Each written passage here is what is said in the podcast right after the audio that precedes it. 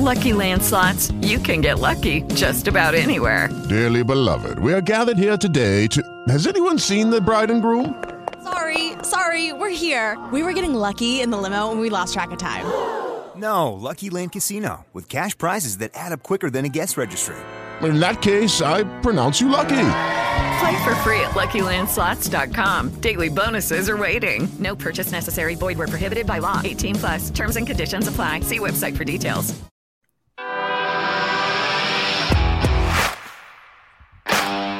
Bienvenido a Esto también es política, el podcast que habla tu mismo idioma, con Mario Girón y Miguel Rodríguez.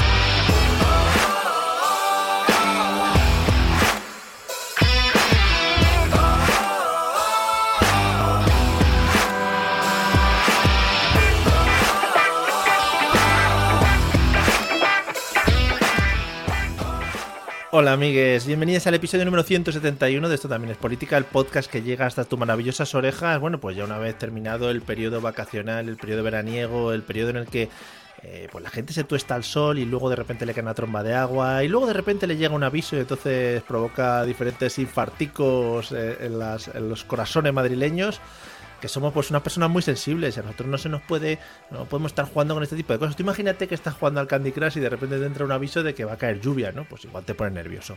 ¿Qué tal, Miguel? ¿Cómo estás? Bueno, pues eh, peor que ayer, que estaba de vacaciones. Efectivamente. Eh, pero bueno, bien en general. También te digo que yo he sido uno de esos ciudadanos al que no le llegó el aviso. Cuidado. No, claro. Y No. estuviste, estuviste, bueno, no sabías qué hacer, ¿no? Eh, No, no, bueno, me- me- yo estaba, estaba diciendo, aunque sea a los vecinos, sacar el móvil por la ventana al patio, que lo oiga Claro. por lo menos, ¿no? Sí, sí, sí, sí, sí. Eh, también te digo que he llegado a la conclusión de que puede ser dos razones. Primera, que tenía mala cobertura y que por tanto Mm. el móvil estaba a su puñetera bola y no llegó el aviso. Lo cual es lo más probable, pero a mí me gusta también pensar que Protección Civil cree que soy capaz de, de sobrevivir a casi cualquier circunstancia y que no merecía la pena gastar un aviso Sí, en mi que eres capaz de gestionar pues las crisis, ¿no? Desde un punto razonable y solo lo han mandado a la gente que, que no entendemos. A la gente débil, a la gente cua- que, que no ganaría supervivientes o que Eso no es. ganaría gladiadores americanos, A principalmente. la gente que, por ejemplo, cuando ya lo ha visto 300.000 veces en los telediarios, eh, bueno, lo ha visto en el tiempo por internet, y todo, eh, no se da cuenta de que puede haber peligro, ¿no? En, en el, Claro. en el tema de la lluvia, sí. Bueno, a la gente por la que todavía ponen en las botellas de lejía eh, no consumir, ¿no? O sea, a lo mejor. No beber, sí, efectivamente. Claro. Pues eh, me encuentro en ese grupo de gente. eh, en mi casa empezó a sonar el teléfono. Pero luego, hablando y tal, eh, yo me imagino casos en los que sí que tuvo que haber movida, porque tú imagínate, rollo tanatorio, y toda la gente recibiendo mensajes a la vez. Eso, pues es Bueno, muy algún muerto se levantó incluso, a lo mejor, ¿no? Muy bonito. Y dijo, madre mía, me lo he perdido. Un momento histórico, ¿no? En el que han puesto a funcionar esto. Se me va a inundar la fosa, ¿no? A lo mejor. Sí, en fin, eh, bueno, yo desde aquí elevo mi queja también, como la mayoría de españoles de bien. A mí me avisaron y sí que es verdad que en mi casa no cayeron muchos litros, entonces yo quiero que me eliminen de esos mensajes. A mí que no me Mm. molesten con esas cositas, por favor. Cayeron muy pocos litros. Sí, eh, probablemente menos de los que merecías. Por favor, claro. O sea, yo estoy ahora mismo viviendo en una ciudad en la que eh, se jactan de tener libertad todo el mundo. Yo quiero mis litros de agua cayéndome eh, a mi casa. Sobre todo porque probablemente ese aviso oh, no permitió que te tomaras tu litro de cerveza en los bares de Madrid. Efectivamente, efectivamente, efectivamente. Y porque además tuvimos que salir corriendo de donde estábamos. Bueno, hubo un poquito de panic, de panic in our family. Sí, porque además, además fue como de un momento a otro, no se estaba hablando de esta dana de antes ni nada, ni, o sea, fue Mm, como, venga, ahora de repente métete en tu casa otra vez. Yo ya estaba reviviendo cosas del COVID, o sea, Sí, sí, sí, yo ya te digo, la, la movida fue que, bueno, fuimos a comprar, eh, iba a decir souvenirs, fuimos a comprar unos souvenirs, unos llaveros, sí. eh, recursos para aguantar dos o tres meses. unas más. pateras a lo mejor, ¿no? Pues había que salir. Sí, sí, sí. Pateras patera. inflables y eso. Joder, hubiera sido muy precioso. Bueno, pues nada, pues después de la última aventura que hemos tenido aquí los españoles y otra vez, pues los madrileños en este estado en el que nos creemos el centro del universo, en esta comunidad, eh, pues nada, eh, que hemos vuelto, que, que no lo hemos dicho y no hemos hecho hincapié, pero nos hemos pasado un verano, podríamos decir bien, o sea, ¿qué puntuación le darías a tu verano ahora mismo? Un 7. O Ah, sea, un quiero decir, siete. agosto, agosto un 10, julio un 4. Eh, Quiero verdad, decir. recordemos que estuviste trabajando, efectivamente. Eh, pero bueno, o sea, agosto un 10, una media, un 7, muy bien. Eh. Yo también ando Sí, 8 sí. y medio, o sea que un verano creo que aceptable, aceptable para Sí. todos. Y rearrancamos nueva temporada, bueno, pues con las novedades a las que tenemos acostumbradas también a nuestra audiencia. Eh, siempre sabéis que hacemos renovación de, de cosas, hacemos... Plantilla, tema, formato, estructura, guion, luces, música, Yo, efectos. para este episodio, los que lo estén viendo en YouTube, he querido poner más mierda alrededor de lo que tengo en casa, ¿sabes? Como para que parezca más, porque estamos en época de arranque de colegio y, por ejemplo, eso que ves ahí, una bola Pokémon, es la mochila preparada ya para empezar el colegio. Y bueno, diferentes cajas abiertas y que no me he dignado a tirar. O sea, esa es mi nueva aportación para, el, para la temporada que empieza. O sea, que muy bien. Porque queremos seguir aproximándonos cada vez más a lo que es la calle, ¿no? Al ciudadano Sí. medio. Y yo a Diógenes, tiene- concre- tiene- concretamente. Sí. Tiene la casa para arriba, claro, sí, esto es así. Sí. Mm. Bueno, eh, más cosas. Eh, lo dicho, arrancamos temporada o lo que sea esto sin hacer ningún cambio, aparente en lo que tenemos, no en nuestra en nuestra forma de, de actuar, que le pondremos siempre mucho más pasión que la temporada anterior y como siempre pues estaremos repartiendo amor, piquitos y lo que haga falta por, por el mundo. Bueno, eh, más cosas. Eh, Está jugando ahí con fuego, ¿eh? fue allá, sí, sí, es que tirarse esas bromas ahora no. Ha, mo- ha movilizado más eso que, vamos. No, no, no, sí, sí. El- también se calentaron un poquito con lo del Me Too español. Eh, hombre, bueno, es una buena referencia, pero tampoco igual hacía falta calentarse tanto. Pero es que en este país nos gusta mucho el calentamiento, ¿no? Entonces uno se calienta, el otro se calienta, que si te aplaudo, que si no te aplaudo, que si, bueno, en fin. Lo cual es raro porque, porque este país, sobre todo en las últimas décadas, eh, se distingue sobre todo no por su afabilidad, por su capacidad de consenso, de diálogo tranquilo y calmado y bueno, su capacidad de reflexión crítica, ¿no? En líneas generales para, para todo. Pero vamos, que como me vuelvan a mandar el puto mensaje de protección civil, lo quemo todo. Tú, tú. Bueno, y una última cosa que quería destacar antes de que empecemos. eh, hay que recordar una cosita eh, para los días 26 y 27 de octubre. Este año se van a volver a celebrar los Podcast Days. Así que amigos, eh, desde aquí os animamos a que si sois amantes de los podcasts, sobre todo si estáis centrados en la creación, producción, etcétera, etcétera, de podcast, bueno, pues que os animéis a ir, que le echéis un vistazo a su página, podcastday.es, y que ahí ponen todo lo que van a hacer, porque además esta edición eh, creo que va a estar muy chula. Eh, digo, ¿Me creo, vas a llevar? eh, eh, mm, no lo sé, es que es jueves y viernes, es que está muy orientado a profesionales. Tendríamos que pedir el día. Tendríamos que pedir el día. Ya veremos, ya veremos. Es que yo este año no organizo ni nada. Yo este año simplemente soy un altavoz para, para lanzar el mensaje al mundo y que, bueno, pues que la gente se anime porque está, está bastante chulo. Se va a hacer en el centro de Madrid, en un, en un sitio que está muy guay. Como ves, estoy dando... Súper informado. lo que viene siendo datos concretitos. No, sí lo tengo. Tengo aquí el, el- tengo aquí el dossier, lo que pasa es que no estaba leyendo. Eh, eh, bueno, pues eh, mira, por ejemplo, el día 21 de septiembre hay una rueda de prensa. O sea que, En el centro, vamos, donde, donde- en la Puerta del Sol, vaya, donde está el bueno, en kilómetro una, cero. Ahí en una movida. O sea, está echado, ¿eh? O sea, no os preocupéis porque si hay manzanas es Se con techo. carpas. Sí. Es con techito, ahí no hay problema. Así que nada, animaros y echarle un vistazo a la página web y nosotros pues seguiremos diciendo cosas tan concretas y tan detalladitas como esta que he comentado yo ahora. Y para empezar, eh, en este episodio 171, eh, para dar un giro completamente a, a, bueno, y dar un inicio de temporada coherente, vamos a cerrar una serie que dejamos abierta la temporada anterior y la gente estaba ya un poquito nerviosa. Porque la gente ha dicho, "Mm, me falta algo, ¿no? O sea, aquí este puzzle le falta una pieza que todavía no, no me permite encajarlo todo, ¿no? Y echarle el barniz ese que le echas al puzzle o el pegamento ese para luego colgarlo en las casas. Que siempre me ha parecido un poco feo colgar un puzzle como cuadro. No sé, igual me dicen, no, que yo, mira, estos puzzles que tengo aquí detrás, soy super fans. Bueno, hay gente que cuelga puzzles porque está tan orgullosa de haberlo completado como el que pone el diploma de la universidad, ¿sabes? Oh, eso es precioso, eso es precioso. Y a partir de a partir de hace un tiempo cobra mucho más importancia porque los diplomas de los universitarios de hace unos años están firmados por el rey emérito y eso te da un extra, ¿sabes? Hombre, O sea, eso, eso no, está pagado. Eso, vale más que un cromo de rubiales ahora mismo. Hombre, oh, joder. Eso es maravilloso. Bueno, pues si no me llevas la contraria, que también sería muy bonito por tu parte, eh, vamos a cerrar el episodio de China, ¿no? Pues sí, vamos a cerrar la serie sobre China. Además, eh, llegamos a la actualidad, llegamos al último gran líder Mm. chino, Xi Jinping.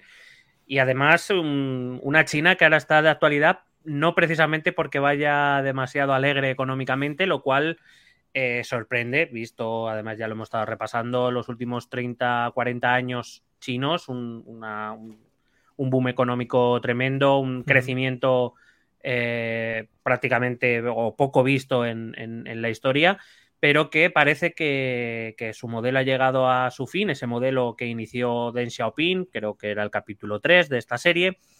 Eh, o el 2 o el 3, no lo tengo muy claro.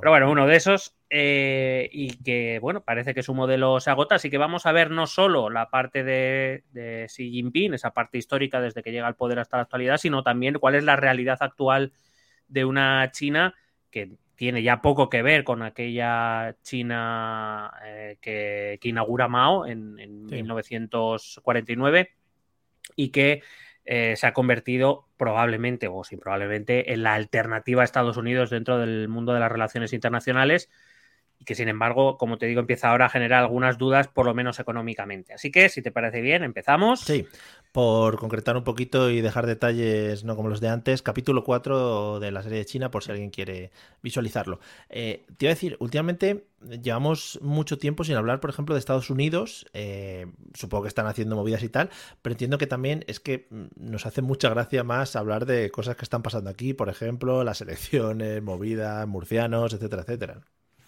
Bueno, ahora Estados Unidos está relativamente calmado. Eh, todo lo, que está ocurriendo, sobre todo, tiene que ver con el expresidente Trump, con las eh, con esa foto eh, del, juzgado, con esposa con morritos y todo.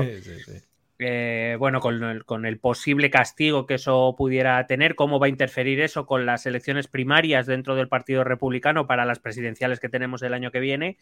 Eh, sabes que las, primarias eh, empiezan ya en empezarán en Iowa en noviembre, es decir, que estamos ya a puntito. Como el resto de candidatos, eh, estando el segundo de ellos, Ron DeSantis, a 30 puntos o 40 puntos en todas las encuestas, se van a disputar quién es el que vaya a llegar al final con él, si es que llega alguno.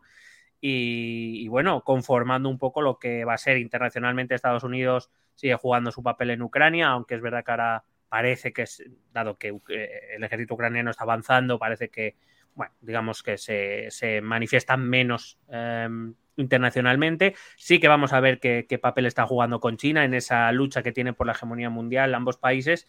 Pero bueno, es verdad que, están sucediendo otras cosas en el, en el mundo que ahora mismo está aprovechando Estados Unidos para concentrarse en problemas más interiores que, que no en hacer ese papel de protagonista todo el rato del mundo. Efectivamente. Como Madrid. es que Madrid eh, últimamente, pues el centro del mundo. Que lo último ya que te comento, para dejar cerrado un poco la, el, tema internacional, eh, te pegaste un sorpresón, ¿no? Con, el, el, avión estrellado, ¿no? De, del jefe del grupo Wagner. Bueno, yo no, no, me lo esperaba. Yo la verdad es que, bueno, se me, se me encogió el corazón porque me pilló totalmente por sorpresa. Había apuestas, ¿no? Eh, en plan, ¿qué va a ser? ¿Envenenamiento? ¿Avión? Me pilló por sorpresa porque creí que iba a ser antes, o sea, no por otra cosa, claro. o sea... Claro, en fin, bueno. Eh, podemos... Y sobre todo creía, creía que iba a ser por Polonio o algo un poco más... Sí, sí, por eso te digo, un poco más elaboradito, un poquito... Que no se notase tanto, ¿sabes? Que un bombazo, claro. meterle un bombazo al avión... Claro, pero además diciendo, bueno, es que era un avión que no teníamos controlado y lo hemos derribado. Joder, como hagas eso con cada avión, pues vamos a ver qué rezar, ¿no? Pero bueno, ahí está. Qué maravilla. Bueno, pues vamos a hablar de la actualidad china. vamos eh, Perdona, por, por, cerrar. Sí, sí, joder, está, todo muy tiene, candongo. Vaya huevos tiene Prigozhin de montarse un avión y irse hacia San Petersburgo, también te digo. O sea, vamos a ver. Pero bueno, efectivamente. Bueno. Ahora, a raíz de esto, habrá que estar atento en cómo se inicia la lucha interior por esos otros ejércitos privados que van a querer ocupar la posición de Wagner eh, como, como, contratista preferente de, Putin, al que por cierto he leído hoy que se va a reunir con, em, con Kim Jong-un, el, líder de Corea la Buena, para comprarle armamento, lo cual reflexionemos, si Rusia tiene que comprarle el armamento a Corea del Norte es que muy bien no le está yendo tampoco, ¿eh? Pues muy guay. Ojalá lo retransmitan en un Twitch o lo haga Ibai o lo que sea y lo vaya casteando. Sería, sería precioso. Vamos con la actualidad china, a ver a dónde nos lleva. Bueno, Xi Jinping llega al poder a través de un proceso cuidadosamente orquestado por el Partido Comunista Chino. Él ya había, llevaba años ascendiendo dentro de la estructura interna del partido y, su ascenso se puede atribuir a, varios factores. Lo primero es que, como casi todos los grandes líderes chinos, durante muchos años, sin estar en el poder, los había dedicado a eh, tejer una sólida red de contactos y de influencias dentro mm. del partido, tanto a nivel local como a nivel regional eh, y provincial, y poco a poco también a nivel nacional. Eh, fue gobernador de la provincia de Fujian, fue secretario del partido en la provincia de Xinjiang, fue miembro del comité permanente del Politburo, eh, que es el máximo órgano de toma de decisiones en China ya durante la década de los 2000, es decir, digamos de manera un poco más silenciosa, mm, bueno, silenciosa, entre comillas, lo que fue tejiendo fue una, sobre todo una relación clientelar, ¿no? De gente que tenía mucho más que ganar con él en el poder que sin mm. él en el poder. Claro, entiendo em, que, que, pues debido a el tener un único partido en China, etcétera, etcétera, allí ganarte quizá a la población da un poco igual, ¿no? Es decir, aquí no, no, hay tanto populismo como puede haber aquí, por ejemplo, para que al final te voten y puedas escalar y extender. Bueno, eh, sí que hay cierto populismo en el sentido de que cuando eres una figura relevante, bien sea, repito, a nivel local, a nivel provincial o a nivel nacional, en China, eh, no te voy a decir que les tienes que contactar, son una dictadura. Pero tampoco puedes tener cabreados a 1.200 millones de chinos. o sea, quiero decir, claro que tiene que haber cierto populismo. Lo que pasa es que para eh, llegar al poder necesitas la estructura del partido. Y ahí es donde se establecen las relaciones clientelares. Eh, clientelares. Ahí la figura, las, las relaciones personales ganan mucho más peso de lo que puede ser. Eh, bueno, iba a decir, no, no es tan diferente. Es diferente, ¿eh? Pero bueno, mm, las relaciones personales, bien lo conocemos en Occidente, también son factores muy importantes dentro de los partidos políticos. Es decir, si no tienes ciertas relaciones o ciertos contactos o conexiones dentro de las eh, élites del partido, eh, si no eh, tejes cierta red de contactos dentro del partido, es muy difícil que alguien de repente se convierta, salvo que tengas un, un, un Renault, un Peugeot, no me acuerdo el coche de Pedro Sánchez. Hombre eh, salvo que te hagas ese coche, no, no puedes hacer mucho más. ¿no? Y que cuando cae un líder político, igual, cae su, gente más afín, tal. Lo primero que hace cuando llega un líder nuevo a cualquier partido político es quitarse a los de los de antes y poner a los suyos. Esto es. ¿Dónde, andará, ¿Dónde andará Teo, por ejemplo? ¿Cuánto le echamos de menos? Por Soraya. Por, ejemplo. Por ejemplo. Em, decía que además de eso, eh, Xi Jinping se presentó un líder eh, que por edad, sin ser excesivamente joven, eh, claro, en comparación con los últimos líderes chinos, mm, era bastante más joven, se presentaba como un líder que era más capaz de entender los retos a los que China se enfrentaba en, estos, eh, en este siglo XXI, con mayor capacidad de adaptación. siempre se mostró de, de, discurso, quiero decir, esto también lo conocemos en Occidente, siempre se mostró de discurso muy Em, contrario, digamos, muy duro con la corrupción, mucho más de lo que China o del partido se estaba mostrando hasta esos momentos. Siempre tuvo un discurso en contra de la desigualdad social, favorable a mejorar la vida, sobre todo del campesinado, que al final es eh, el, que la clase o el grupo social que peor condiciones tiene. Y también, eh, sobre todo, él sí que fue el que introdujo dentro de lo que era la política china el tema medioambiental. Eh, es verdad que Xi Jinping, al menos repito de discurso, siempre ha mostrado cierta preferencia por tratar ese tema, entendiendo que eh, no, sé si es un ecologista convencido, no he hablado con él. lo que sí sé es que Xi Jinping vio dentro de que China debía, empezaba a jugar un papel global, vio esta, este tema del calentamiento global, del cambio climático, como una oportunidad para presentar a China al resto del mundo como un país mucho más amable de lo que realmente era. China siempre había tenido el mismo problema. Es una dictadura eh, cruel, que respeta por lo que sea poco los derechos humanos, y, que eso hacía que muchos países, especialmente occidentales, tuvieran siempre sus reticencias a em, intensificar sus relaciones más allá de lo económico con China. En lo económico nunca nadie ha tenido dudas con China. China interesaba económicamente porque hay mucha población, atraer su turismo, eh, conseguir sus manufacturas baratas, e, etcétera, etcétera.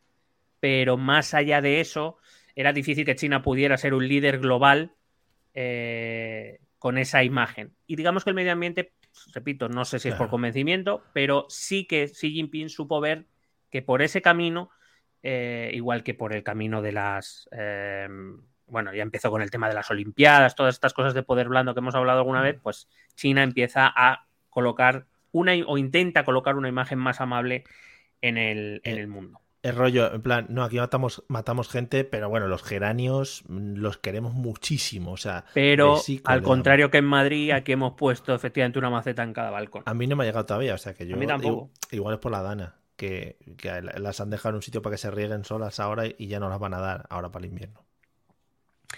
Bueno, entonces, como te digo, eso, su, edad, quizás su, forma de ver la política un poco más distinta de las generaciones anteriores. Al final releva a Hu Jintao, que, que ya era alguien muy importante en la época final de Deng Xiaoping. Quiero decir, eran los, casi los mismos políticos durante 30 años eh, los que habían conducido el país hasta ese momento. Quizá él sí que se presenta como una figura un poquito más novedosa. Eh, hay que decir que en cuanto Xi Jinping es nombrado eh, el líder del Partido Comunista Chino y por tanto del país, lo primero que hace es llevar a cabo una campaña anticorrupción muy feroz dirigida a funcionarios de alto nivel, que lo ayudó además y que utilizó para eliminar a posibles rivales que pudiera haber dentro del partido eh, y consolidar su control del mismo.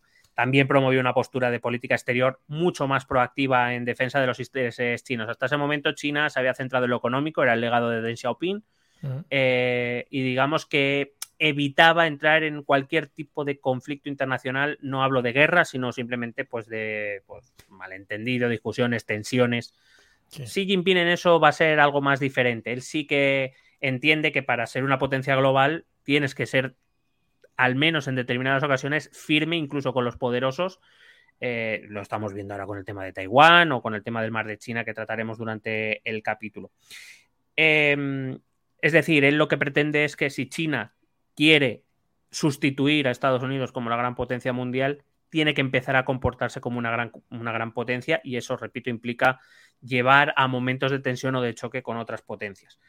Em, él va a enfatizar mucho en lo que va a llamar el sueño chino, eh, desarrollo económico, mejora del nivel de vida eh, de toda la población china, estabilidad social, preponderancia cultural a nivel mundial, avance tecnológico, rejuvenecimiento de la nación. Bueno, es decir, convertir, de hecho, él se marca el horizonte 2049, el centenario de la creación de la República Popular China, como eh, el límite o digamos el momento en el que China ya debe ser la gran potencia hegemónica mundial por encima de Estados Unidos. Esto es nada más llegar. Esto es lo que viene a decir.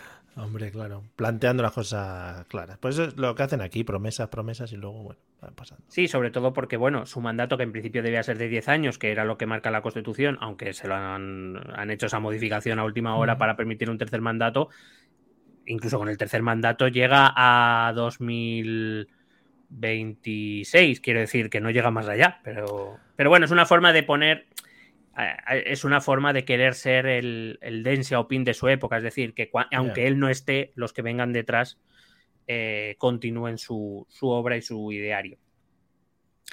El estilo de liderazgo de Xi Jinping es, bueno, se ha caracterizado siempre por ser un, estilo muy autoritario, de corte centralista, mm. es decir, mucho control sobre prácticamente todo una concentración de poder muy grande en su persona y en, su pequeña camarilla. Hay que decir que su pequeño, el, círculo de confianza, que no recuerdo en qué sería, pero bueno, el círculo de confianza es muy pequeño, el de Xi Jinping, más, mucho más pequeño que el que podía tener, por ejemplo, Deng Xiaoping. Em, y sobre todo siempre en sus discursos, eh, especialmente aquello que tiene que ver con las bases o con las élites del partido, siempre recuerda la necesidad de la disciplina y la lealtad hacia el partido, que para traducirlo es a él, a su persona.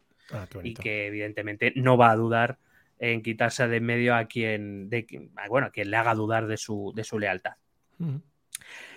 Em, es importante entender el pensamiento de, de Xi Jinping, una, una, doctrina que él publicó por escrito en el año 2017 y, eh, perdón, que, publicó antes y que en el año 2017 fue incluido dentro de la constitución china, su doctrina de pensamiento, como ya había sido la de Deng Xiaoping y como la de Mao. Es decir, es, ahora mismo es el tercer gran líder de la, China popular em, y el, tercer gran líder chino histórico. Su ideología se podría resumir en algunos puntos que voy a intentar resumir lo más rápido posible.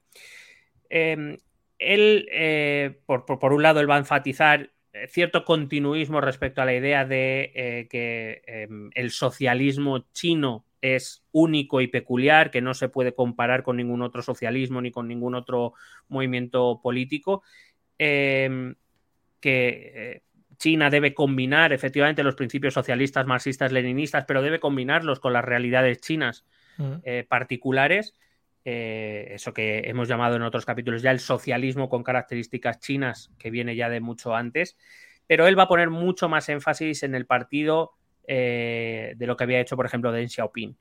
Em, el partido tiene que ser el motor que oriente a toda la sociedad china y que mantenga, eh, digamos, el control de todo lo que es el sistema. no es que Deng Xiaoping hubiera rebajado eh, el papel del partido, el papel del partido como único partido, porque no hay más, pues es el que es y sigue siendo el que es. Pero digamos que los resortes del partido sí que eh, Xi Jinping los va a utilizar para ah, tener un control más estricto de lo que ocurre en la sociedad china.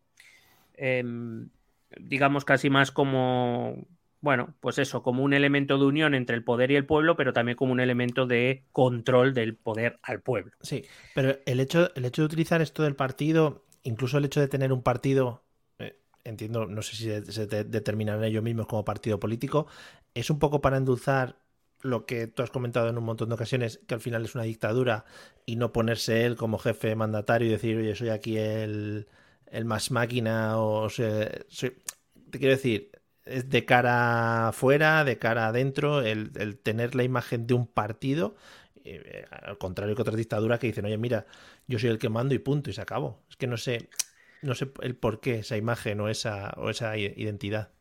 Bueno, te diría así a bote pronto que sobre todo por dos razones. La primera, por una cuestión de tradición política, es decir, el, comunismo va de la mano de los partidos comunistas. Eh, es decir, unas estructuras de partido, unas estructuras jerárquicas donde, eh, digamos, todo el poder se ejerce a través del partido y desde el partido. Eh, por otro lado, la segunda es porque el partido, o lo que nosotros llamamos, o lo que se autodenomina Partido Comunista Chino, y aunque eh, a veces queramos hacer diferencias, partido y Estado es lo mismo. Es decir, todos los resortes de poder están controlados por el partido, todos están ocupados, perdón, todos los, los, resortes del Estado chino los controla el partido, que es quien decide quién ocupa los diferentes puestos y por tanto es el partido el que controla el Estado. Y casi por eso podemos decir que el Estado chino es el Partido Comunista eh, chino y el líder del Partido Comunista chino es el líder del Estado. Eh, y dado que, repito, las estructuras de los partidos comunistas son estructuras jerárquicas de arriba abajo, em, el que el de arriba manda, el de abajo obedece, eh, bueno, pues eso es lo que lo convierte en una dictadura, a diferencia de dictaduras eh, tradicionalmente nacionalistas, fascistas, donde hay una persona que controla. Aquí en realidad también es así, quiero decir, al final Xi Jinping controla el partido, si no controla el partido no estaría ahí. O sea, eso es, es así. Luego, eh, bueno, aparte del, sueño chino del que te he hablado antes, esa, China que, se, que llega a ser potencia hegemónica en 2049, él va a enfatizar la necesidad de un desarrollo eh, económico que tiene que empezar a cambiar. El modelo creado por Deng Xiaoping había sido muy exitoso y había durado pues, desde los años 80 hasta esos años 2011, 2012, 2013 con una crisis financiera muy importante, especialmente de las economías occidentales de por medio, y que eh, empezaba a dar algún síntoma quizás de agotamiento. Eh, al final China había crecido mucho, eso era innegable, el éxito del modelo de Deng Xiaoping era innegable, pero no dejaba de ser un modelo de una economía pobre, en el sentido de es una economía basada en salarios bajos, en mucha mano de obra barata, en eh, digamos, lo que animaba a las empresas occidentales a ir a producir allí eran los bajos precios, principalmente. Es decir, era una, un crecimiento de poco valor añadido, realmente. Era mm. No, es que renegara de ello, lo que decía es que para ser la gran potencia mundial, es decir, para ser la nueva Estados Unidos, había que cambiar cosas, había que apostar quizás más por innovación, más por tecnologías propias, más por eh, más industria de valor añadido y no tanto, pues eso, eh, de cosas para llenar los chinos de, toda Europa y de todo Occidente. ¿Vale? De, cosas muy baratas que se siguen vendiendo muy baratas. Mm. Bueno, había que buscar otro tipo de, innovación y una reforma económica al final que, elevara la calidad de la producción china y que en realidad la producción china o la economía china empezara a tener valor en sí mismo y no simplemente como un bazar para el resto de, economías. Él también enfatizó la necesidad de fortalecer las capacidades de, gobernabilidad, de mejorar, eh, eh, digamos, eh, el Estado de Derecho chino. Cuidado, no confundamos el Estado de Derecho chino con, el estado, con un Estado de Derecho como lo entendemos en Occidente, donde hay una constitución y unas leyes que se cumplen. Hay que decir, estructuralmente es lo mismo, la diferencia eh, está en que, bueno, la forma de hacer esas constituciones, esas leyes y, del funcionamiento institucional es diferente. Lo que quiero decir es que eh, eh, él creía, o digo creía, lo hablo en pasado porque no sé en qué situación se encuentra ahora mismo, pero bueno, él creía que él necesitaba al pueblo chino de su lado. Evidentemente, todo lo que él quería hacer y elevar a China a ser la gran potencia requería de los esfuerzos de la población china y que eso implicaba, pues eso, eh, dar ejemplo como esa campaña anticorrupción o, oye, si había algún poderoso que se saltaba las líneas, tenía que ir para adelante como cualquier otro. Eh, en, cierta, en, cierta, de cierta manera te diría que casi más como algo de imagen que, que a lo mejor como una realidad. Él siempre se ha mostrado defensor de la, salvaguardia de la soberanía china, de la integridad territorial, especialmente en los temas de Hong Kong, de, Taiwán, del mar de China, de las Islas Kuriles. No, las Islas Kuriles son Japón y Rusia. Bueno, tiene un conflicto también con unas islas por ahí. Bueno. Em, y eso implicaba una modernización militar que hasta ese momento no había ocurrido. Eh, en consonancia con su pensamiento, con lo que te he dicho antes, si quieres ser la hegemonía mundial, no puedes tener un ejército de risa. Eh, no digo yo que China tuviera un ejército de risa, porque para empezar tiene un montón de gente a la que sacrifica. Mm. Eh, pero, pero digamos, era un, es, un ejército y sigue siendo a día de hoy muy por detrás, por ejemplo, de las fuerzas estadounidenses, ni siquiera te diría que está entre, la, entre los cuatro mejores ejércitos del mundo ahora mismo. Es verdad que tiene armamento nuclear, pero en comparación con Estados Unidos o Rusia, todavía es muy minoritario. Eh, creo que la última estadística que miré estábamos hablando de que, eh, bueno, Rusia está en unas 6.500 cabezas, Estados Unidos en unas 6.000 cabezas nucleares y China me parece que andaba por las 400, que son muchas, pero claro, 400 eh, contra 6.000, pues a lo mejor tiene poco. Igual, tampoco, sí, con tener ya 100 o 200 te vale ya para machacar países. Él también, aparte del, tema este del medio ambiente, también puso mucho empeño o va a poner mucho empeño en expandir la cultura china al resto del mundo. Él eh, sí que había visto cómo Estados Unidos, para convertirse en potencia, o utilizó su, posición resultante después de la Segunda Guerra Mundial, claro, al ser uno de los países vencedores, pero el único en el que la guerra no había tocado su territorio, ni su industria, ni su economía, prácticamente, pues eso, junto con la Unión Soviética, se quedó en la, en la gran potencia occidental. Y lo primero que hizo Estados Unidos para mantener a sus aliados cerca, además del tema militar, había sido la exportación de su cultura. Es decir, eh, él entendía que en Occidente la cultura estadounidense, a través del cine, de, determinados elementos culturales, la hamburguesa, los perritos, el espectáculo, la televisión, eh, la música, que todo eso, e, el, convertir el inglés en el idioma universal de prácticamente todo, eh, es lo que había, quiero decir, que estaba muy bien la fuerza bruta, pero esos, esos poderes blandos, que te, que te decía, esa política blanda, eh, gana muchos enteros. Eh, Xi Jinping desde el principio estableció que era necesario empezar a hacer lo que Estados Unidos había hecho con su cultura, pero hacerlo con la cultura china. Eh, de hecho, podemos ver cómo los centros de han proliferado los centros de, para aprender el chino en toda Europa. el, año nuevo chino ahora se celebra en, en, algunos lugares, bueno, se celebra prácticamente en todas las grandes ciudades, se celebra el año nuevo chino.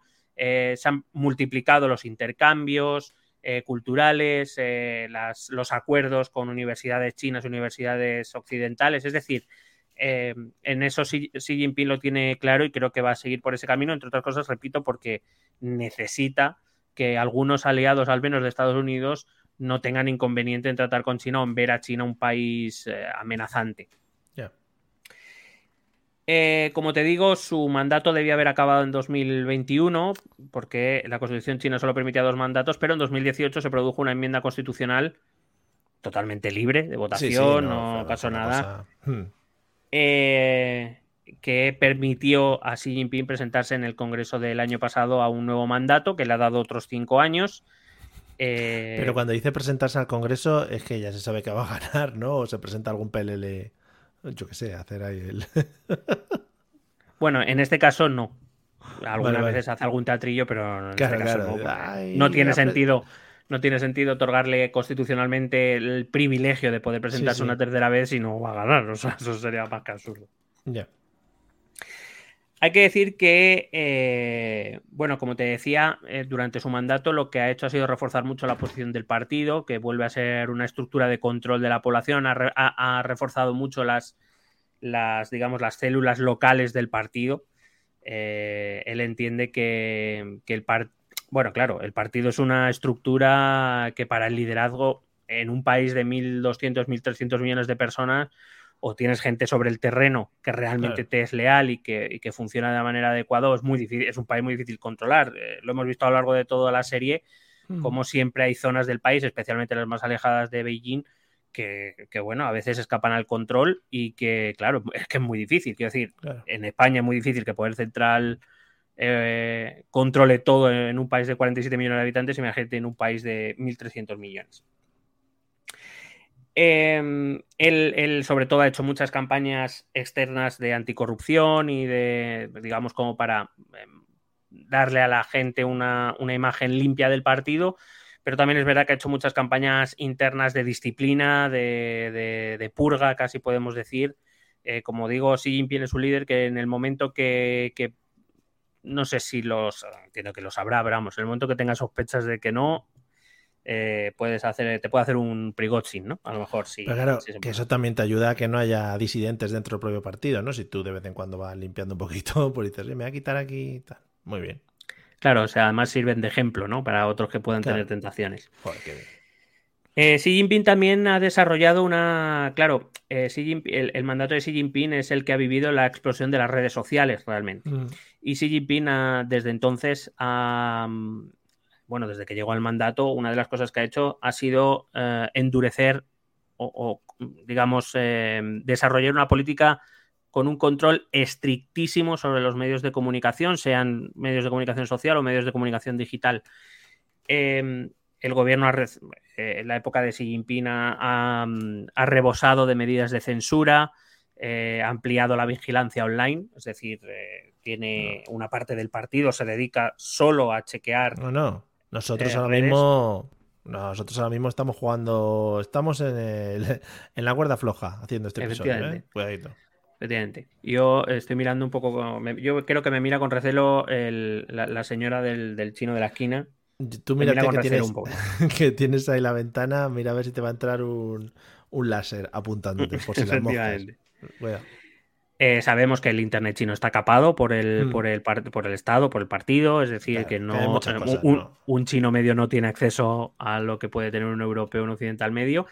Y además ha promulgado leyes que restringen notablemente la libertad de expresión y de información. Los periodistas, los blogueros, los activistas o los usuarios más eh, normales, entre comillas, que podemos eh, entender que critican al gobierno en redes sociales, por ejemplo, o expresan puntos de vista disidentes con lo que es la doctrina china del partido, eh, se enfrentan normalmente a, bueno, a penalizaciones, a acoso, a escrutinios, cuando no al encarcelamiento directamente y bueno, y, a lo mejor algo más, ¿no? Si, si, se pasa mucho de la raya. Lo digo, lo digo para que seamos conscientes y hagamos una perspectiva de todos aquellos que porque Twitter te borra un tweet eh, cree que la libertad de expresión está en, riesgo, ¿no? Bueno, pues vete a China, Twitter, tienes cojones y, y luego ya me lo vas contando. Efectivamente.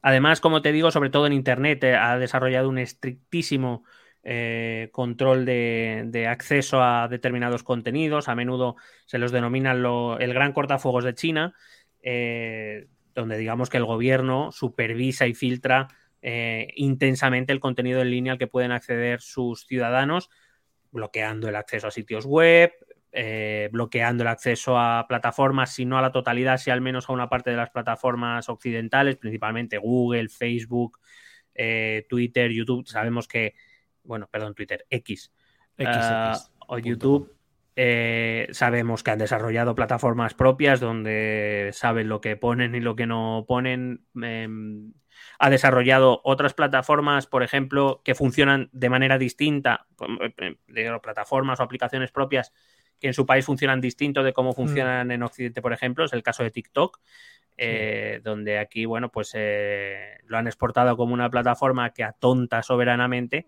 Sin embargo, el control de contenidos, especialmente para los niños chinos, es muy, muy amplio allí en, China. tanto en, uso horario como en los contenidos que se le ofrece a los, a los jóvenes chinos. Eh, bueno, por ejemplo, se les ofrece muchos más contenidos de corte cultural o de corte Em, académico, podemos decir, o de conocimiento y no tanto vídeos de puta mierda eh, y de bailecito, ¿no? A lo mejor. Es que de verdad, tú aquí entras a TikTok pues un poquito a, entretenerte mientras estás en el baño, ¿no? Eh, allí pues es como si vieses la 2 continuamente, ¿no? Con diferentes documentales. Qué bien. Correcto. Además, eh, si no tengo mal entendido, me pareció leerlo en, el, no sé, fue en el Times o en el en el Washington Post, eh, tienen control de contenido por horario. Es decir, eh, hay determinado contenido que en TikTok no puede, no aparece, en el TikTok chino hablo, que no aparece eh, hasta determinadas horas donde se supone ya que los jóvenes o los niños ya están durmiendo y que no están viendo TikTok. Es decir, en realidad sí, es como una cadena de televisión digital donde el gobierno controla lo que, lo que pueden ver y lo que no pueden ver. Eh, mientras aquí lo aprovechan para, ¿no? Para, pues eso, para que estemos perdiendo el tiempo en general. y te lo dice alguien que no tiene TikTok, pero bueno, tengo Instagram que es parecido. Efectivamente, aprovecho para decir que esto también es política, está también en TikTok, por si queréis buscarnos, pues ahí hacemos pequeños cortes de nuestros episodios. Gracias. Además del control en los medios, Xi Jinping ha desarrollado también un estrictísimo control social. No significa que los líderes anteriores no controlaran a la sociedad china, lo hacían, pero eh, claro, las herramientas que tiene Xi Jinping ahora son diferentes y digamos también es verdad que ahora el, eh, Estado chino, el, Partido chino, el Partido Comunista chino, sí que está más sometido a escrutinio desde el ámbito internacional de lo que era antes. En los años 80 hablaban de China pues eh, los corresponsales internacionales y poco más, a nadie le interesaba. Eh, China. Claro, ahora China, que aparece especialmente en Occidente como una preocupación, está más vigilado, se informa más, eh, se le intenta escrutar más y por eso ahora sabemos muchas más cosas que con los líderes anteriores. Xi Jinping ha supervisado una represión en esta década de poder que lleva, más de una década ya, ha supervisado una represión de las organizaciones de la sociedad civil repito, incluido activistas por los derechos humanos, abogados, ONGs, eh, independientes del gobierno chino. Em, ha implementado leyes y reglamentos que restringen severamente las actividades de estas organizaciones, ha aumentado la vigilancia sobre las mismas, las somete a hostigamiento, a detención de sus miembros, eh, a encarcelamiento también en, muchos casos. De hecho, muchos actores de la sociedad civil eh, que buscan promover un cambio desde la propia sociedad civil eh, se han enfrentado a cargos, leo textualmente, de subversión del poder estatal, es decir, eh, intentar que se respete, yo que sé, cosas mínimas a lo mejor, ¿no? Como, como que no se pega un preso, cosas así, es intento de subvertir al Estado, es decir, de dar un golpe de Estado, o también incitación a la subversión. Es decir, estas actividades de ONGs y de, y de activistas por los derechos humanos se ven acusados por delitos que son muy graves, claro. Claro. A lo mejor no para Puigdemont, ¿no? Que a lo mejor se libra, pero para los demás sí. que te voy a preguntar una cosa después de esta pullita. Eh, no sé si lo conoces, pero eh, la población china fuera de la propia China también se encuentra bajo estos métodos de control o no sé, porque siempre se habla de que es una comunidad como bastante más cerrada y, y en sí mismos y que se abren poco a lo que es el país en el que viven. Sí, en líneas generales sí. Eh, la población china, especialmente la población migrante de primera y segunda generación, hmm. eh, sí que se ve sometida a estos controles, entre otras cosas porque incluso el propio gobierno chino los utiliza como agentes del propio gobierno chino en los hmm. países donde residen, eh, con lo cual, claro, tampoco pueden hacer lo que les dé la gana sin que el gobierno chino se entere. De todas maneras, hablaré de esto, sobre todo por el papel que juega la comunidad china en Estados Unidos. Hmm. hablaré de eso un pelín más tarde si te parece bien. Me parece fenomenal. Vale, eh, por otro lado, decía que el control social también ha venido por una intensificación en el control ideológico. Em, es decir, Xi Jinping ha hecho muchos esfuerzos y sigue haciendo muchos esfuerzos por intentar uniformizar el pensamiento de los chinos, lo cual es difícil hacerlo entre 1.200 millones de chinos, ¿no? Que todos piensen lo mismo. Eh, es cierto que una dictadura tiene más herramientas que una democracia, pero en líneas generales es, es, complicado, entre otras cosas, porque hasta ahora no había preocupado mucho eso a los líderes. Al final, eh, la China que recoge Mao e incluso la que recoge Deng Xiaoping es una China enormemente analfabeta, es decir, que no sabe ni leer ni escribir y que le interesa poco las ideologías en líneas generales, salvo intentar sobrevivir hasta la semana siguiente. Claro. Pero claro, la, la, la, sociedad china que, gobierna Hu Jintao y sobre todo la que ya gobierna Xi Jinping, él viene de, de la generación, de esa primera generación que va a Occidente a estudiar a las universidades. Con lo cual, se encuentra a una población que está mucho más educada, que tiene más interés por los temas políticos, aunque no es una sociedad especialmente movilizada. Una sociedad, tampoco, tampoco nos engañemos, una sociedad que en, a grandes rasgos está alineada con su partido y con sus líderes, em, pero que en cierta manera eh, Xi Jinping detecta que esa, que esa mejora en el nivel educativo y en, en el nivel de formación de los, del chino medio puede implicar que puedan empezar a pensar por sí mismos, a tener ideas que, más que nada, porque aparte China también empieza, las empresas chinas empiezan a tener contacto con empresas estadounidenses, empresas europeas, empresas de otros sitios. Eh, generalmente el contacto comercial suele conllevar un intercambio cultural y de ideas también. Entonces, no vaya a ser que a un chino le dé por pensar que China debería ser una democracia o algo así, que no se le ocurra. Claro, que joder. Entonces, es verdad que eh, por ejemplo, esto lo han hecho todas las dictaduras de derechas y de izquierdas, encargó al partido eh, que hiciera campañas continuas de, podríamos llamarlo, fortalecimiento ideológico, es decir, em, de, llevar a cabo un tipo de educación patriótica, patriótica en este sentido, al estar hablando de un Estado comunista, sí, bien es cierto que con sus tintes nacionalistas, esto ya lo hemos visto en, la mm. serie, pero bueno, que recuerde los principios del comunismo, el por qué este es el mejor sistema posible, que no se dejen engañar por las culturas occidentales, que son decadentes, que no sé qué, no sé cuánto. Que por saco, ¿eh? Efectivamente.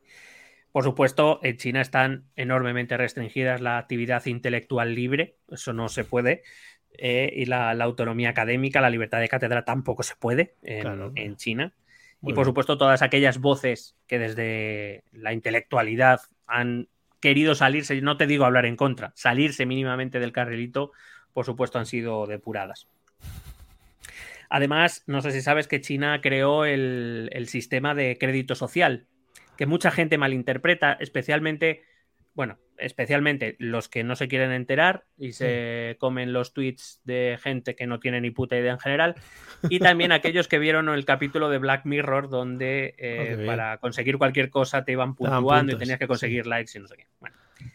Claro, la ah, gente se cree que... sí. Lo he visto no tiene un TikTok. Eh, hay un TikToker irónico que habla de eso. Dice, hoy he venido a correr al estadio y me dan no sé cuántos puntos por correr y no sé cuántos. Dice, sí, sí. Está muy pues efectivamente, la, gente, mucha gente se debe creer que el sistema, este sistema de crédito social significa que o te portas bien y con esos te dan puntos y si te portas mal te los quitan y te quitan la casa o te dejan sin comer mm. o te detienen algo de eso. En realidad no es así. El sistema de crédito social significa, bueno, primero tiene un objetivo claro que es monitorear y evaluar el comportamiento y la fiabilidad o la confiabilidad de la, población china, de las, tanto de personas como de empresas, pero que eh, lo que hace el sistema es asignar puntuaciones en función de varios factores, pero que cuyo objetivo principal está destinado al crédito final, el acceso al crédito financiero. Es decir, eh, alguien que se sale de la línea no tiene acceso, o no, por lo menos no acceso fácil o en condiciones buenas a crédito financiero principalmente. ¿Vale? Sí, es cierto que aquí se introducen, pues eso, valoración de determinadas actitudes. Evidentemente, si eres un disidente, nadie te va a dar un crédito en China. O sea, esto, esto es así. ¿Vale? Pero no es que el chino tenga que, cuando se encuentra con una persona, decir Hail Xi Jinping o algo así, que no, que no funciona así. Y no sirve para que te inviten a bodas o para. No sirve para eso, ¿vale? Sirve para acceder a crédito. Mola un montón eh, la tergiversación que puede hacer la gente eh, vamos a entrar en una época histórica en la que ahora, aparte de lo que se puede inventar la gente, la inteligencia artificial se va a inventar más cosas. Entonces, bueno, esto ya va a ser pues el circo, el circo. Yo de otra forma sigo confiando mucho más en la imaginación lamentable de, de la gente antes que la inteligencia artificial. Yo creo que hay cosas que la inteligencia artificial todavía no es capaz de pensar que, muchos, que muchos sobre todo usuarios de X, sí que se pueden eh, imaginar.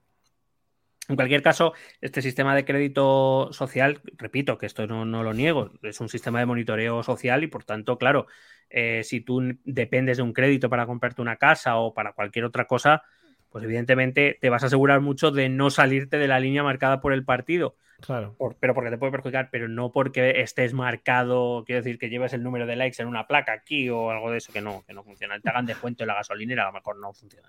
Ojalá, votándonos los unos a los otros. Sería estupendo.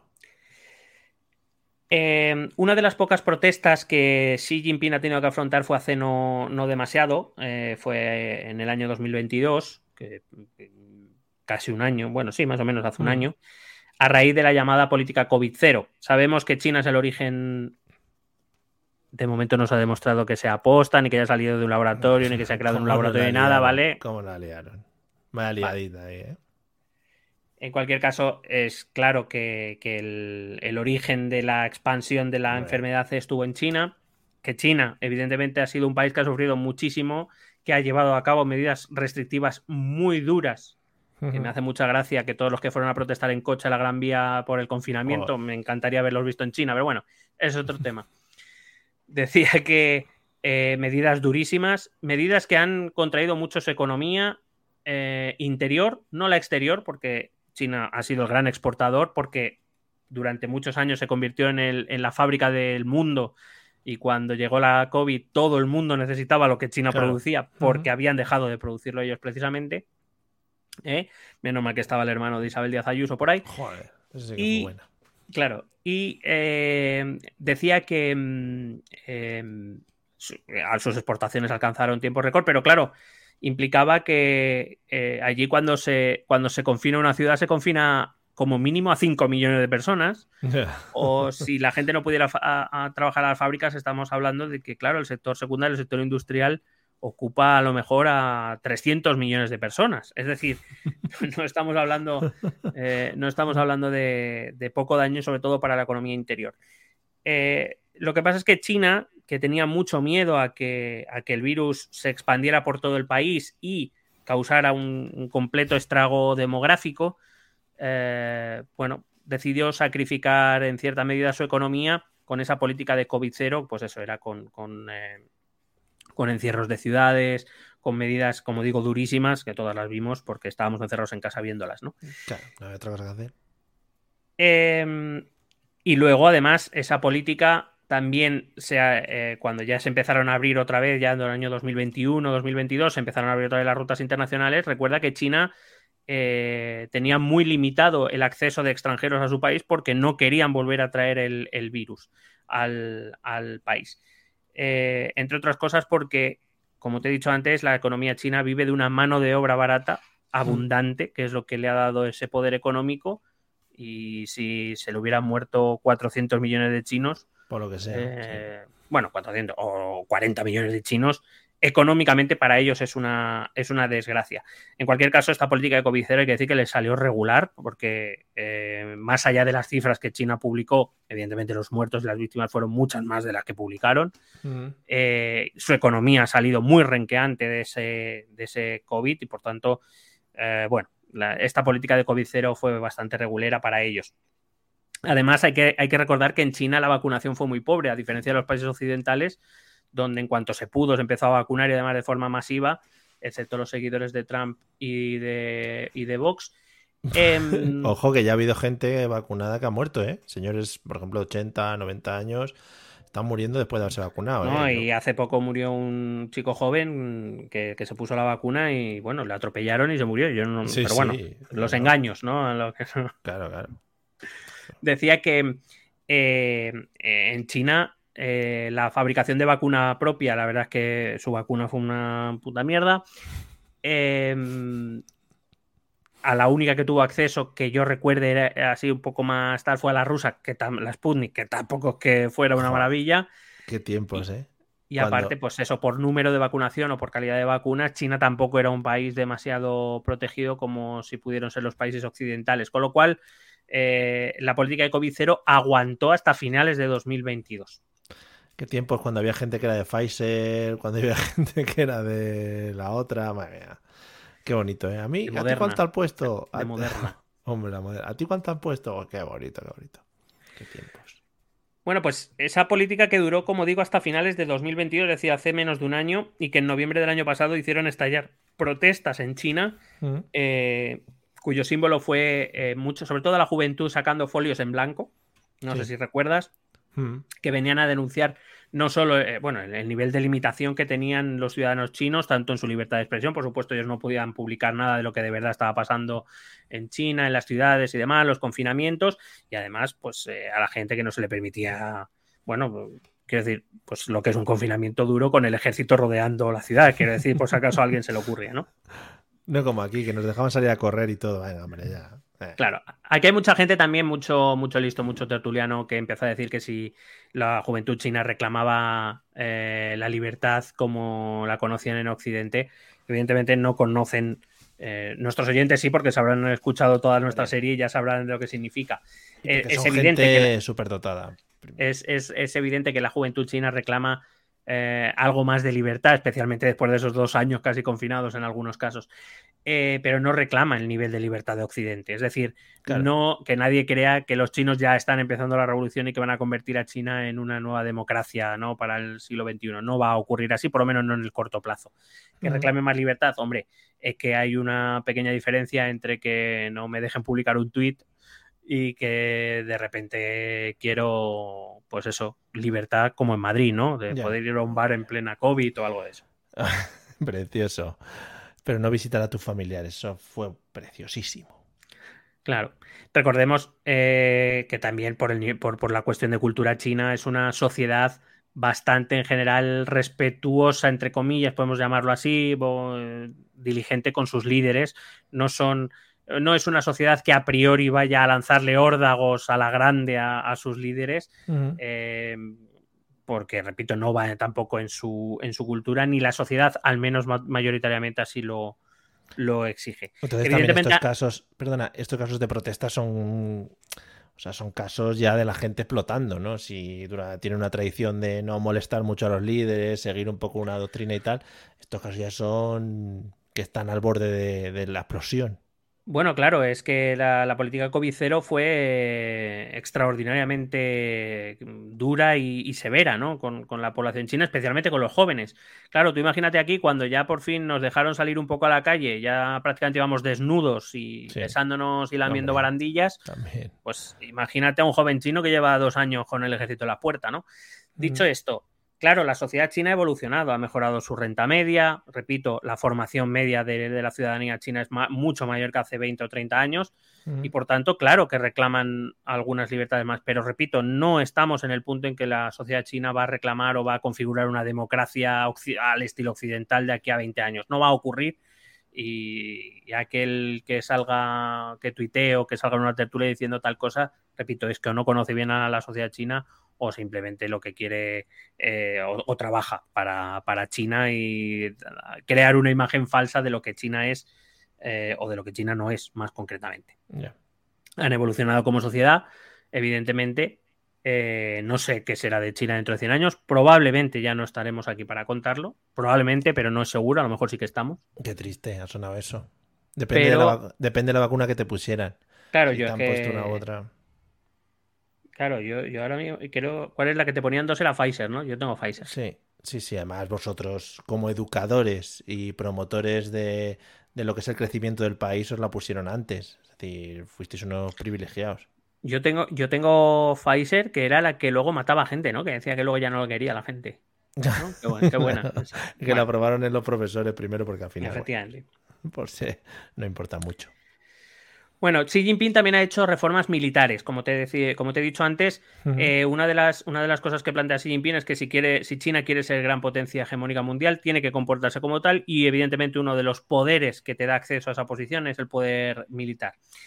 Eh, son las llamadas o conocidas como reformas del Ejército Popular de Liberación, es decir, lo siguen llamando igual que aquel Ejército Popular de Liberación que, que en 1949 lideraba Mao. Son los mismos señores que están ahí todavía. Y qué curioso, ¿no? Que este mismo Ejército de, de Liberación quiere modernizarse, ¿no? Es, Sí. ¿eh? Pero bueno. Bueno, primero, Xi Jinping llevó a cabo una reestructuración, una racionalización de la estructura militar bastante importante. Eh, la, la cosa era que el ejército chino hasta hace bien poco era en general un ejército poco eficiente eh, y con pocas posibilidades de salir bien parado en caso de que estallase algún tipo de guerra con alguna potencia media, ¿eh? no te estoy hablando de Estados Unidos, por supuesto, sino con alguna potencia media. Eh, eso implicó, por ejemplo, eh, reducir el tamaño de las Fuerzas Armadas. Y dirás, pero ¿cómo vas a. cómo reduciendo el tamaño de las Fuerzas Armadas puedes. Puedes mejorar la eficiencia de un, de un ejército? Bueno, la cuestión en un ejército, en la actualidad, donde la fuerza. No voy a decir que, que el número no sea importante, pero lo que es importante sobre todo es el nivel tecnológico, el nivel armamentístico y el nivel de personas que saben manejar esos armamentos. Lo estamos viendo Claro. con Ucrania. Ucrania Sí. puede tener soldados, pero necesitan aprender a utilizar el armamento que le da la ventaja. Hombre. Rusia tiene mucha más capacidad en número de hombres, lo estamos viendo. Están haciendo reclutamientos cada dos por tres y, y renovando tropas cada dos por tres y reclutando las cárceles y en los muertos de hambre y en todo lo que sea. Pero, pero son soldados sin formación, eh, son soldados... a- Aquí hay que... eh, voy voy a hacer una pequeña aclaración si te parece bien. Sí. Eh, una cosa es el ejército profesional. El ejército profesional no necesita ser extraordinariamente numeroso. El ejército profesional tiene que ser técnicamente cualificado. Es decir, es el que tiene que saber manejar los tanques, tiene que saber manejar los misiles, tiene que saber Sí. manejar el armamento, la tecnología punta, los drones. Eso es Y lo a que tiene que ser el y ejército a profesional. nivel organizativo y de experiencia, entiendo. Efectivamente. Una, otra de las cosas que hizo Xi Jinping fue eh, reestructurar varios departamentos militares que no se sabía muy bien a qué dedicaban. Bueno, coño, los concentramos, les ponemos en dirección, les damos un presupuesto adecuado y tiramos para adelante.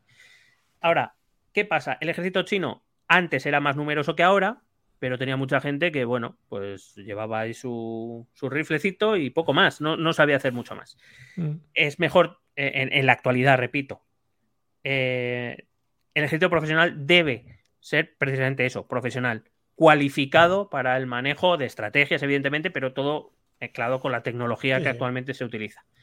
Otra cosa es que el resto de la población que no pertenece al ejército profesional deba tener una formación mínima militar. Es decir, que si en un momento dado Rusia te invade, puedes llamar a gente que ya sabe manejar un arma, no sabe manejar un dron, no sabe manejar unos- un misil Stinger, Sí, para ponerle Pero- ahí a pegar tiros delante. pero sabe manejar, eh, eh, sabe lo básico, ¿vale? Que es lo que se hacía, que lo que se ha hecho en todos los países occidentales hasta hace 20 años, que era la llamada mili, que era formar a su población en un nivel mínimo de conocimiento armamentístico y estratégico militar. Pero el ejército nosotros- profesional no se dedica a hacer lo que hacías en la mili.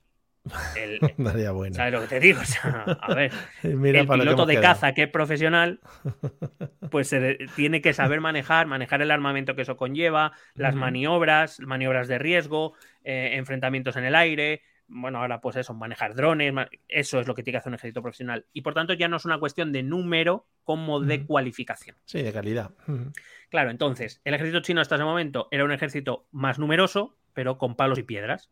Lo que dice lo que dice Xi Jinping o lo que impulsa Xi Jinping es vamos a reducir el número de eh, soldados profesionales o de la estructura profesional y vamos a mejorar y aumentar su cualificación, su formación y sobre todo su equipamiento. Es decir, estamos hablando pues eso de carros de combate, de misiles, drones, Hombre, globos sonda, esto que de repente aparece en Estados Unidos, etcétera. Aquí siempre hemos defendido la buena machine gun y bueno, lo seguiremos haciendo porque creemos que es uno de nuestros emblemas. Te decía que otra de las grandes reformas que hace es ese desarrollo tecnológico y la innovación eh, dentro de la, de la estructura militar. Es, es Xi Jinping el que empieza a introducir armamento avanzado en el ejército chino, como por ejemplo aviones furtivos, como por ejemplo eh, portaaviones. China no tenía prácticamente portaaviones hasta la llegada de Xi Jinping. Eh, creo que ac- acaba de inaugurar dos hace bien poquito. Eh, los misiles hipersónicos. Hombre, eh, muy bueno. capacidades cibernéticas. Dentro de los ejércitos hay departamentos de inteligencia que también, pero repito, necesitan profesionales muy bien formados y cualificados. No necesitas Claro. mucha gente, necesitas que la gente que esté tenga la mejor formación posible. Y por supuesto, eh, una de las cosas que sigue haciendo a día de hoy, lo podemos ver en las noticias cada X tiempo, es que eh, el ejército chino tenía muy poca experiencia de combate y muy poco entrenamiento de simulación de combate. Una de las cosas que va a impulsar Xi Jinping es realizar ejercicios militares cada vez más realistas y complejos, un poco al estilo de lo que hacen las grandes potencias occidentales, especialmente Estados Unidos. Eh, mejorar la logística, entrenar esas. Cuando digo entrenar, me refiero a hacer esas simulaciones de qué ocurriría en tal caso, cómo funcionarían las líneas de suministro, que eso es muy importante en la guerra. No es tanto donde mandas tus, no es solo donde mandas tus soldados y tu armamento, sino cómo mueves todos esos elementos eh, si, no lo, si no lo tienes, entre comillas, planificado y bien estudiado y bien asumido por tu ejército profesional, puedes tener problemas muy graves. En el momento que te corte una línea de suministro, estás jodido. Molaría también está trabajando en un departamento de mutantes, ¿no? Para incluirlos en el, ejército. Estaría muy bueno. Em, creo que están desarrollando el, el Iron Man chino. Joder, ojalá. Que el otro día estoy viendo las tortugas ninja y, y bueno, la cosa verde esa transforma en mutantes y bueno, yo creo que sería una buena aportación para los ejércitos el moco profesionales. Sí, ese es. Otra de las cosas que ha impulsado eh, la administración Xi Jinping ha sido la colaboración eh, empresarial, es decir, que las industrias militares chinas eh, y, la, y, lo que es el ejército profesional, las estructuras militares profesionales, desarrollen proyectos conjuntos de tecnología e investigación. Esto ha mejorado mucho las capacidades chinas. En los últimos 10 años China ha mejorado enormemente las capacidades, especialmente, repito, las tecnológicas eh, en, el ejército chino. Y eh, bueno, el objetivo es aprovechar las capacidades civiles para mejorar los recursos militares, que es ahora mismo, como te digo, uno de los, de los eh, prioritarios. Por cierto, esa campaña de corrupción de la que te he hablado antes también se desarrolló dentro del ejército, se limpió a muchos eh, altos oficiales, probablemente también porque no le cayeran bien, pero bueno, aprovechó que, el Yangtze pasaba por Beijing, no sé si pasa ahora, que lo digo, pero bueno, em, y, se limpió pues a los oficiales que no, por los que sea, que no, que no casaban, vamos. Al final también el tema del ejército tienes que tener un control exhaustivo porque puedes, o sea, tener tema de armas y cosas de estas, es más peligroso que se levanten contra el gobierno, ¿no? Si Xi Jinping eh, va a afrontar algún peligro ya en el presente es sin duda la economía china. Em, hay que decir que Xi Jinping empezó su. Bueno, cuando él llega al poder, eh, eh, la, crisis financiera en Occidente está en, su, en pleno apogeo. Y, y, Xi Jinping, queriendo evitar que algo parecido le pasara a China, va a llevar a cabo una reestructuración económica. Ya te he dicho antes, él quería eh, veía que al menos determinados elementos de la estructura económica china había que cambiarlas porque llega, vivían ya en un mundo en el que no, eh, y aparte que si quería comportarse como una gran potencia hegemónica, tenía que dejar de ser la fábrica de los demás y empezar a, construir o a fabricar cosas de verdadero valor. Xi Jinping llevó a cabo una reestructuración económica eh, bastante importante. Por supuesto, siguió manteniendo la importancia de las exportaciones chinas, pero sobre todo lo que más le preocupaba era la debilidad del consumo interno. Es decir, China cuenta con una población con poco poder adquisitivo y que por tanto consume poco. El gran poderío chino viene de exportar mucho a otros países. Pero claro, en el momento, y esto lo hemos visto con el paso del tiempo, y Xi Jinping sí que se dio cuenta de eso, en el momento que China se convirtiera en un verdadero rival, por ejemplo, para Estados Unidos o para la economía europea, iban a empezar las guerras comerciales. Eso implicaba que sus dos mayores clientes, Estados Unidos y la Unión Europea, eh, digamos, iban a empezar a restringir eh, las, compras que le iban a hacer a China y China tenía que sobrevivir eh, mm, vendiéndole más a Rusia, ¿vale? Pero que eso no, compensa. Eh, potenciando el consumo interno, que al, fin es, al final es como han crecido los países occidentales a partir del consumo interno. Dicho esto, para conseguir eso, como te he dicho antes, la idea de Xi Jinping es tenemos que empezar a producir bienes más innovadores. Eh, digamos, tenemos que empezar a competir de verdad con, los productos occidentales eh, y no simplemente que las empresas occidentales vengan aquí a producir sus movidas. Tenemos que producir nosotros cosas para que nos compren a nosotros cosas y no se las compren a los occidentales. Em, eso em, empezó por una reforma de las empresas estatales para hacerlas más eficientes, orientadas al mercado, más competitivas, lo que incluía, por cierto, reformas de propiedad mixta, es decir, en la que eh, se permitía la entrada de capital privado, eso sí, de capital privado que a Xi Jinping le pareciera bien. Que, quiero decir, ahí no puede entrar cualquiera, sino que aquellos con conexiones con Xi Jinping eh, podían entrar con su capital privado a invertir en empresas estatales, eh, digamos, en cierta medida mejorar la eficiencia de esas empresas. Reformó todo el sector financiero, había estado trabajando em, para abrir el sector financiero de China a la inversión extranjera también, y, al mismo tiempo que fortalecía determinadas regulaciones para, mitigar los riesgos. Recuerda que una de las cosas la, que, hace profundizar enormemente la crisis financiera en Occidente es precisamente la desregulación que había habido en, determinados sectores, especialmente el inmobiliario y el bancario. Eh, Xi Jinping quiere evitar eso, pero al mismo tiempo sí que quiere dar entrada a capitales extranjeros que puedan que pueda utilizar la empresa china para eh, llevar a cabo los objetivos de innovación y demás. Eh, también llevó a cabo, desarrolló la iniciativa, la llamada Belt and Road, aunque ha sido más conocida eh, en, este, en España por la nueva ruta de la seda. No sé si has oído hablar de, ella. Bueno, la nueva ruta de la seda se inició en 2000. Bueno, todos conocemos la ruta de la seda, la ruta comercial que desde tiempos antiguos conectaba China con Oriente Medio y que después se conectó ya con, Europa Occidental, em, llamada así porque el producto estrella era la seda, aunque se traían especias y se traían eh, las cerámicas y demás, todos esos productos orientales que llegan a Europa, lo hacen a través de esa ruta terrestre que atraviesa toda Asia, pasa por, eh, por Constantinopla en su momento, Estambul ahora y llegaba a Europa.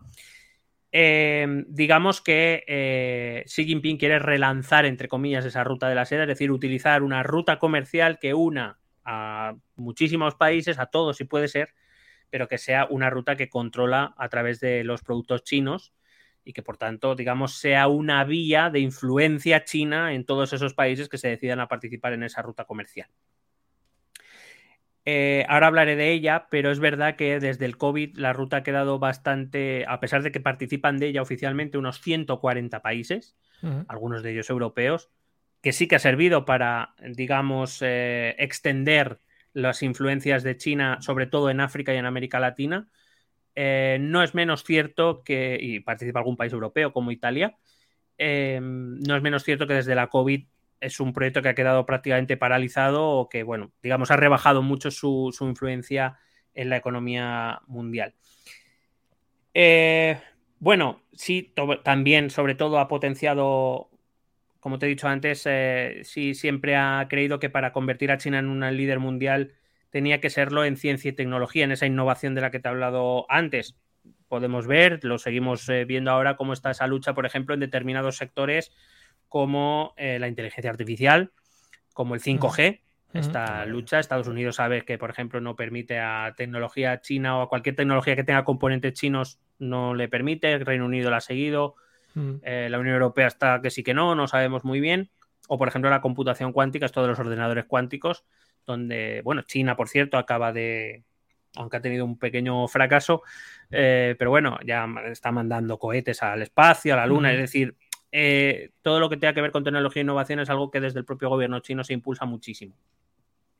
Sin embargo, como te decía, el, optimismo eh, chino de, estos, de que estos cambios em, lanzarían a China hacia la hegemonía mundial en 2049 eh, es verdad que tuvo el tropiezo de la COVID, pero cuando se acabó la política de COVID cero, a principios de este año, China se mostraba muy optimista.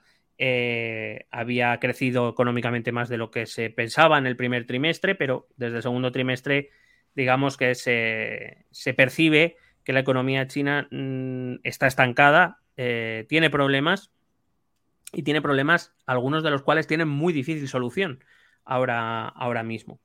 Eh, su principal, sus principales problemas los, te los resumo muy brevemente. El primero es el sector inmobiliario, no sé si nos suena esto. Eh, vamos a encontrar algunas similitudes, siempre con la diferencia obvia, eh, de algo que nosotros vivimos hace 15 años, en la crisis de 2008. Eh, China tiene una crisis en el sector inmobiliario importante. Y hay que decir que el sector inmobiliario, por ejemplo, en España nos fundió porque era el 10% de nuestra economía. Pero es que en China ha habido momentos de la historia reciente donde el sector inmobiliario ha sido el 30%. No solo por la construcción de casas, sino por la construcción de infraestructuras. Es decir, igual que pasaba aquí, pues acuérdate, pues eh, aeropuertos sin aviones, teatros sin gente, bueno, lo que sea. Eh, hay que decir que hace unos meses quebró Evergrande, la, la mayor inmobiliaria de China. Eh, porque, claro, vuelvo a decir, la, población china no tiene el poder adquisitivo y el precio de la vivienda ha ido subiendo mucho. Acuérdate que ya, creo que fue en el último capítulo o en el, anterior, te comentaba que uno de los grandes problemas que tenía China precisamente era el sector inmobiliario, porque esa política del hijo único había hecho que los modelos de casa que se habían desarrollado eran determinados pequeños en líneas generales. Eh, y que claro, ahora que ya se permitía tener un segundo, incluso hasta un tercer hijo, las casas eh, no, no, valían, pero no se tiene poder adquisitivo para adquirir nuevas viviendas, con lo cual digamos que son problemas que se retroalimentan. La gente no compra casas porque no tiene poder adquisitivo, en su casa no pueden tener más hijos, con lo cual no tienen más hijos, no hay más producción, no hay crecimiento económico, no hay más poder adquisitivo y así se inicia una cadena que va a ser muy difícil de romper por parte de, de China. Y en una política comunista como la de China no existen planes, por ejemplo, de acceso a la vivienda o facilitación para que la gente pueda adquirir sus viviendas. Pues... No. Pues, es decir, existen, existe el sistema de crédito social que del que te hablaba antes para acceder a créditos financieros, pero no, entre otras cosas porque tampoco es gente que no tiene vivienda y accede a la vivienda, sino sobre todo le pasa a los jóvenes. Eh, por cierto, China tiene una, alto, una alta tasa de paro juvenil en estos momentos, con lo cual, quiero decir, son problemas que los jóvenes españoles pueden entender perfectamente. Si no tienes trabajo, no te puedes independizar, no te puedes comprar una casa propia. Em, repito que el, sistema comunista chino es un sistema especial, no es, no es el comunismo tradicional donde te dicen que te dan una casa por existir. No, no, no funciona así. En cualquier caso, también es verdad que, repito, China, que son 1.300 millones de personas y construir casas para todos está complicado. ¿eh? Tendrían que vivir juntos, sí. Además de la quiebra de Evergrande, en los últimos meses han aparecido casos de muchísimas inmobiliarias en China que eh, no han podido devolver los préstamos que los bancos le habían hecho, que tienen falta de liquidez, que no han podido, eh, que han tenido que cerrar o que han tenido que parar las, obras que tenían en marcha, esto lo sabemos en España porque cada aquí, cada, ahora ya menos, pero acuérdate, hace cinco años todavía veías muchísimos edificios en la estructura y ya que se habían parado y llevaban parados un montón de tiempo porque la inmobiliaria había quebrado o que no tenía recursos para o liquidez para, para continuar con la obra. Y esto refleja lo que te he dicho antes, esa debilidad del consumo interno. El, la, población china no tiene un poder adquisitivo eh, suficiente, hasta ahora había sido eh, como te he dicho antes, había sido compensado por la fortaleza de las exportaciones. El problema está en que en este segundo trimestre del año 2023 las exportaciones chinas han caído a su mínimo desde la COVID, eh, que fue un momento de auge de las exportaciones. Eh, como te he dicho antes, todos los países del mundo buscaban lo que China producía porque habían dejado de producirlo porque China lo hacía más barato. Claro. Bueno, pues en este segundo trimestre las exportaciones chinas han caído a mínimos históricos de, de su historia reciente, estoy hablando. ¿Por qué? Por varias razones. Primero, los países occidentales han tenido subidas en los tipos de interés de su moneda. Eso implica que todo lo que importes te sale más caro.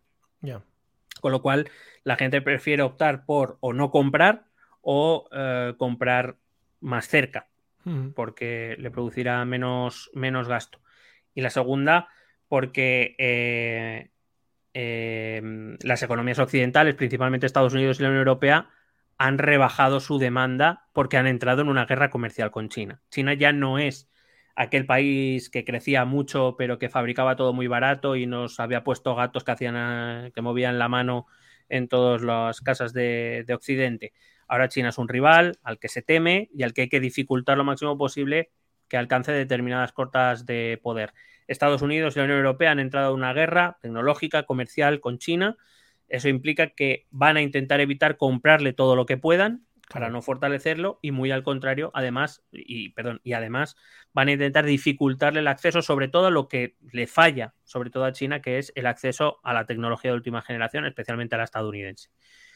Eh, de esa manera lo que se hace es entorpecer ese ascenso de China. Pero claro, si tienes un consumo interno débil y tus exportaciones que eran tu fuerte empiezan a bajar, la economía china se enfrenta a un reto bastante importante. Si a eso añadimos que las administraciones locales tienen un excesivísimo eh, endeudamiento, un endeudamiento que se había basado en el crecimiento económico espectacular que había tenido China en los últimos 30 años. Lo podemos ver en la deuda, lo conocemos también en la deuda local eh, de los ayuntamientos hasta que el gobierno decidió asumir toda esa deuda de las administraciones públicas y pasamos de un 40% de deuda a un 100%. Eh, si a eso sumamos el declive demográfico, es decir, eh, em, abrieron la política del segundo hijo, incluso del tercer hijo, para intentar reactivar la demografía china, algo que no está ocurriendo, repito, porque las familias no se lo pueden permitir. Eh, pues resulta que las bases de su crecimiento económico, de ese sistema que Deng Xiaoping puso en marcha en los años 80, es decir, manufacturas baratas, exportaciones a mansalva y poder demográfico, se desvanecen, se empiezan a desvanecer. No sabemos si será algo definitivo. Lo que sí que es verdad es que parecen síntomas de agotamiento y que China va a tener que cambiar determinadas, determinadas cosas. ¿Y, cómo se cambia eso? Bueno, pues lo hemos sufrido en Europa a raíz de la crisis financiera. Eh, aumento de edad jubilación, eh, recorte en las pensiones, eh, recorte en, el gasto social, recorte en las infraestructuras públicas, claro, es verdad que Xi Jinping ha intentado impulsar la economía china a partir del gasto público, es decir, pues meto dinero aquí, doy trabajo a gente, a ver si así reactiva la economía, pero los datos que tenemos macroeconómicos de China nos dicen que de momento eso no ha funcionado. Y no sé yo cómo 1.200 millones de chinos se van a tomar que les suban las, que les bajen las pensiones, que les suba la de jubilación, los jóvenes cada vez con más paros, no sé yo cómo se lo van a tomar. Repito, eso no significa que vayan a hacer una revolución para traer una democracia liberal occidental. Es más, los chinos nos miran y nos dicen, vosotros no estáis mucho mejor, ¿eh? O sea, que no calentéis. Claro, claro. Bueno, sí. Eh, que, es lo que al final es lo que comentan, ¿no? Es decir, eh, si tradicionalmente no ha sido muy es que no, es que no hayan sido muy, muy, ah, ¿cómo se dice? ¿Cómo lo diría? Que no han presionado mucho al gobierno en estos casos, tampoco va a pasar nada ahora. Bueno, pueden, pueden, hacer, la, pueden hacer la posición de Xi Jinping incómoda. Em, ninguna gran potencia llega a serlo con una población descontente. Repito, eso no significa que te vayan a organizar, que te vayan a quemar contenedores en las calles, ni este tipo de cosas, o por lo menos no de manera muy recurrente pero recuerda que son 1.200 millones. Quiero decir, eh, al final esa filosofía, esa cultura china que habla así de la obediencia al poder, recuerda que debe ir acompañada, y esto lo vimos ya en el capítulo 1, y te va, está muy dentro de la cultura china, debe ir acompañada de esa lealtad por parte del gobernante que debe buscar lo mejor para sus súbditos. Y, eh, quiero decir, puede ser que si, si llegase a una situación muy extrema, eh, se organizara alguna protesta que pudiera acabar con Xi Jinping retirándose y poniendo a otro y con eso ya se acabaría el problema. Es decir, no, no, no, no va a derrocar un régimen ni a derrocar al Partido Comunista Chino ni a pedirle a los estadounidenses que vengan a salvarles ni nada de eso. No, no va por ahí. Que otra pregunta que te iba a comentar antes. No sé si ya se puede estar notando porque me suena de haber hablado en otras ocasiones de que países occidentales de Europa o no sé, incluso Estados Unidos eh, empezaban a fomentar un poco más su industria interna para que no pasara esto que comentas de tener tanta dependencia con China. No sé si eso ya se puede estar empezando a notar a la hora de limitar un poco las exportaciones que hacemos desde China. Claro, eh, eh, sin duda alguna. primero, la, pandemia demostró dos cosas. La primera, que efectivamente las economías más desarrolladas, principalmente los países occidentales, estaban en bragas y que de repente pasaban a depender casi completamente de China en elementos que a los que no se les daba ninguna importancia, desde los guantes de látex a los EPIs o a los respiradores. Sí. Eh, y que, bueno, pues claro, a, poco que alguien sea mínimamente inteligente dirá, oye, hombre, por lo menos tener una mínima reserva estratégica y una mínima producción sí que deberíamos tener por si vuelve a pasar. Más que nada porque cuando pasó, todo el mundo quería comprar los respiradores. Ah, quiero recordar quiero recordar que hubo un avión que iba para España con no sé qué material que Estados Unidos decidió pagar más y se llevó el avión y toma por culo. Sí, lo pararon, sí. Claro, entonces, ¿cómo se evita eso? Teniendo reservas estratégicas y eso implica teniendo industrias estratégicas que en un momento dado, si bien a lo mejor no de continuo, es decir, a lo mejor no es necesario que una empresa esté produciendo ahora mismo mascarillas, por poner un ejemplo, pero sí tener una capacidad industrial para que en caso de que vuelva a ocurrir algo, él el proceso productivo se pueda cambiar de manera rápida para que se puedan empezar a producir de manera rápida y en, buen número. Y eso evidentemente reduce la dependencia de, países como China. Y la segunda es que, claro, lo que te he dicho antes, es un, al final no deja ya de ser un rival geoestratégico, ya no es un país, bueno, mírales qué gracioso los chinos, cuántos son, eh? hablan con la L mal y tal. Como salten todos a la vez, Claro. Eh, se ve la glamulaya del de, espacio. Bueno, eh, ahora es un, rival geoestratégico con un modelo de sociedad, economía y política muy distintos al que vive Occidente y por tanto ahora es un rival. en cierta manera es la Unión Soviética del tiempo actual y por tanto bueno, como un poco como ha pasado con Rusia, ¿no? Eh, cuanto menos puedas depender ahora ya de su gas, de su petróleo, mm. pues igual con, China, cuanto menos dependas de sus exportaciones, que generalmente, repito, son cosas de, poco valor añadido en la mayoría de, de los casos, eh, basado en mano de obra barata, bueno, pues eh, más dificultades tendrán para acceder a, mayores posiciones de poder. Muy bien. decía que el tema de la demografía, bueno, eh, China es un caso bastante peculiar en el mundo y en la historia en líneas generales. China es un país que si miramos los datos macroeconómicos todavía, todavía, incluso por el Fondo Monetario Internacional, es calificado como país en vías de desarrollo, es decir, no tiene una economía completamente transformada a una economía desarrollada. Digamos que a nivel macroeconómico hay como tres tipos de países. Eh, países desarrollados, principalmente economías occidentales, Japón, etcétera, Países en vías de desarrollo, es decir, aquellos que mejoran determinadas macromagnitudes, pero otras se están quedando atrás, hay que darles empujones, etcétera.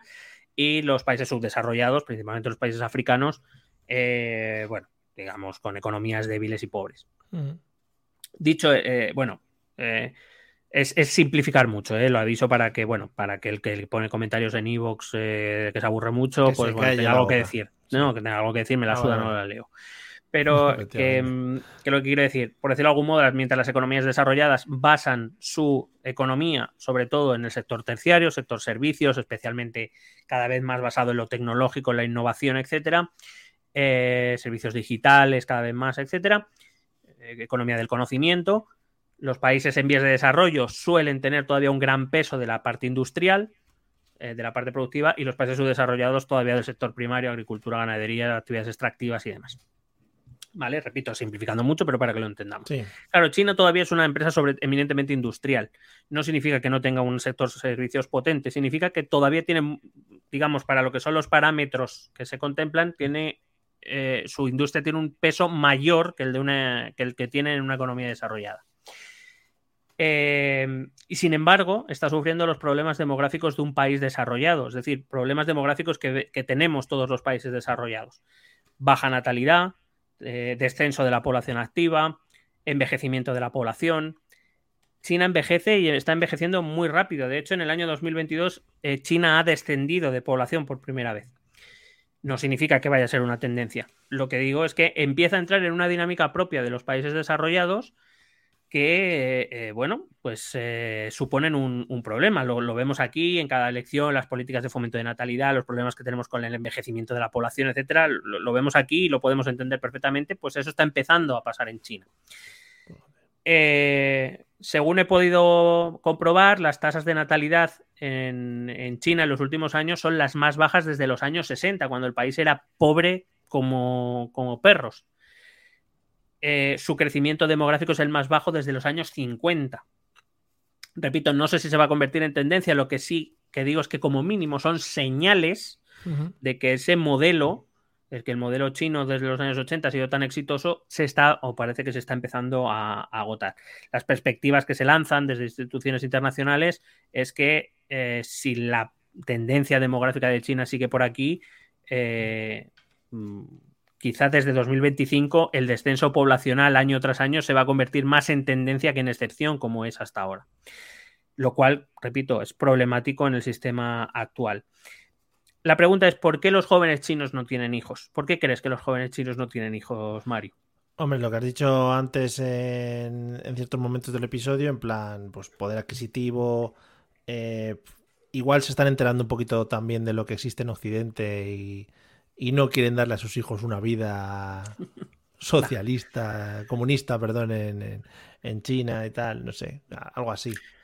Bueno, no, no, tiene tanto que ver con lo ideológico, sino con lo puramente material y práctico. Marx podría, el propio Marx mm, vería espantado qué es lo que está haciendo un Estado comunista, que precisamente lo que debería hacer es asegurar el, las condiciones de vida material de su población. Sí. Eh, Mira, yo creo que aquí los, los eh, tú, tú, por supuesto, lo doy por hecho, pero los jóvenes que nos puedan escuchar lo van a entender perfectamente porque probablemente muchas de las cosas son las situaciones que están viviendo ellos. Primero, eh, voy a empezar hablando del coste de la educación en China. Resulta que eh, en China existe la creencia, que también hemos tenido aquí, seguimos teniendo aquí relativamente, de, que, la, de que la mayor y mejor formación es el único medio de ascensor social, es decir, de, poder llegar a tener una vida mejor que la generación anterior. Y eso implica que los gastos, por ejemplo, en actividades extracurriculares eh, se, han disparado en China en, las última, en la última década. Eh, a los niños se les mete desde pequeños en miles de cosas porque se cree que cuanto mayor, repito, más amplia sea su formación, eh, más posibilidades tendrán de ascender socialmente y de tener una vida mejor. Eh, por supuesto, lo que hemos hablado antes, eh, el acceso a la vivienda por parte de los jóvenes es dificilísimo, eh, tanto por precio, hay mucha demanda en las ciudades, es esa población rural que se ha trasladado a las ciudades, pero que están, en, quiero decir, en China, la, no te voy a decir la norma, pero bueno, que no son pocas las ciudades que tienen más de 20 millones de habitantes. Son ciudades, por tanto, donde la vivienda, el precio de la vivienda está cada vez más tensionado y por tanto cada vez sube más. Hay oferta cada vez más ajustada y cada vez más demanda de vivienda, por tanto el precio sube. Em, como por espacio, es decir, durante décadas en China se han construido casas para familias con un único hijo, como te he dicho antes, y, ahora meterse en esa misma casa con dos o tres hijos, pues es complicado, ¿no? También porque en China cada vez existe una mayor dificultad para conciliar la vida laboral y familiar, lo cual también seguro que nos suena. Mm. Son largas jornadas de trabajo, escasez de guarderías, eh, sobrecoste por cuidadores, por tanto, si me gasto, no me compensa tener un hijo, si eso me va a implicar que voy a tener cada vez más gastos porque no los puedo asumir, presión financiera, etcétera, etcétera. Por supuesto, también la incorporación de la mujer al mercado laboral. La, mujer china ha tenido que empezar a trabajar por necesidades del Estado, que necesitaba cada vez más mano de obra. Y no nos engañemos, las mujeres chinas tendrán una determinada mentalidad, pero por otro lado no dejan de ser personas que entienden que tener más de un hijo implica que sus carreras profesionales se pueden ver eh, en peligro. Eh, estoy hablando siempre de la población urbana, no me refiero a la población rural. Sí. Eh, pueden ver en peligro, especialmente aquellas que eh, pertenecen a las familias, digamos, más cercanas a la élite. Tener más de un hijo implica estar fuera del mercado o de la carrera profesional demasiado tiempo como para que cuando vuelvas tu carrera te esté esperando ahí para que sigas avanzando. Supuestamente no en los países libres también tienen esa rémora, imagínate en un país con mucho más tradicional como, como China. Así que problemas que no nos son ajenos, que son fáciles de comprender en un sistema además donde faltan libertades y donde faltan otro tipo de cosas, es lo que está complicando que la demografía china eh, se siga desarrollando. voy a recordar que hace apenas unas semanas, me parece, o unos meses, India ya ha sobrepasado a China como país más poblado del mundo. Eh, quiero decir, no, es que sea algo relevante, sí que es una tendencia. Mientras India sigue creciendo poblacionalmente, China se estanca, incluso empieza a descender a pesar de que se han llevado políticas intentando cambiar un poco el rumbo de esto, ¿no? El fin de la política del hijo único, como te he dicho antes, que se hizo en 2016. Eh, Xi Jinping impulsó esta, esta fin de la política del único hijo porque no nacen niños y sin embargo tampoco es que haya tenido un, gran éxito. Desde 2021 se permite tener hasta un tercer hijo a las familias, pero los problemas siguen siendo los mismos. Hmm. Se ha promocionado te, iba, a decir eso, que igual esto puede girarse luego a otras políticas mm, al revés, en plan, en vez de la política del hijo único, la política de los tres hijos obligatorios, ¿sabes? Hasta que no tengas tres hijos no paras. Claro, lo único que como no les den medios para sostenerlo, pues ya me dirás. Bueno, chico. Em, también, por, por, ejemplo, desde el gobierno Xi Jinping se han promocionado políticas de fertilidad eh, estoy hablando de incentivos financieros, de mejoras de maternidad. Inseminando, el, presidente inseminando. El derecho de pernada, por fin, de vuelta. Eh, bueno, se ha intentado mejorar el apoyo social a las familias, a las familias con hijos, pero, pero vamos, que no, no están teniendo mucho éxito por los, por los datos que vamos viendo. A eso hay que añadir, por ejemplo, que el desarrollo regional está muy desequilibrado. Quiero decir, la población se va concentrando cada vez más en las ciudades, especialmente en el sur del país y cerca de la costa, mientras el interior se está vaciando y eso vuelve a ser un problema eh, a nivel económico. Em, también que la población, por tanto, se vuelve cada vez más vieja. Es así, el envejecimiento de la población, lo cual requiere el cómo abordar el cuidado de los ancianos, Además, el anciano que sabemos que es una figura especialmente relevante en las culturas orientales. Y luego que China tiene un problema con las políticas de migración, es decir, China controla mucho quién entra al país, no tiene grandes comunidades extranjeras dentro de su país y mientras aquí en Europa, bueno, que tenemos casi las mismas discusiones, ¿no? Esto de que lleguen inmigrantes o sea, queremos, no, sé qué queremos realmente. Queremos tener una economía próspera, pero que no vengan otras gentes jóvenes a trabajar y a tener hijos aquí o algo. A robarnos los dineros y las mujeres. Em, además, eh, incluso dentro de la propia población china, recuerda que Xi Jinping tiene un, un complejo problema a nivel internacional, que es el tema que tiene con los, con los uigures. Eh, recuerda que dentro de China hay población musulmana, China musulmana, los llamados uigures, y que, bueno, el gobierno chino, lo, Xi Jinping los ha perseguido sistemáticamente, eh, incluso ha creado campamentos, creo que los llaman campamentos de reeducación, tampoco es una gran imaginación, esto ya se ha utilizado en muchas ocasiones, pero bueno, tiene campos de concentración para uigures en, Xinjiang, en la región de Xinjiang, que es donde viven los eh, uigures.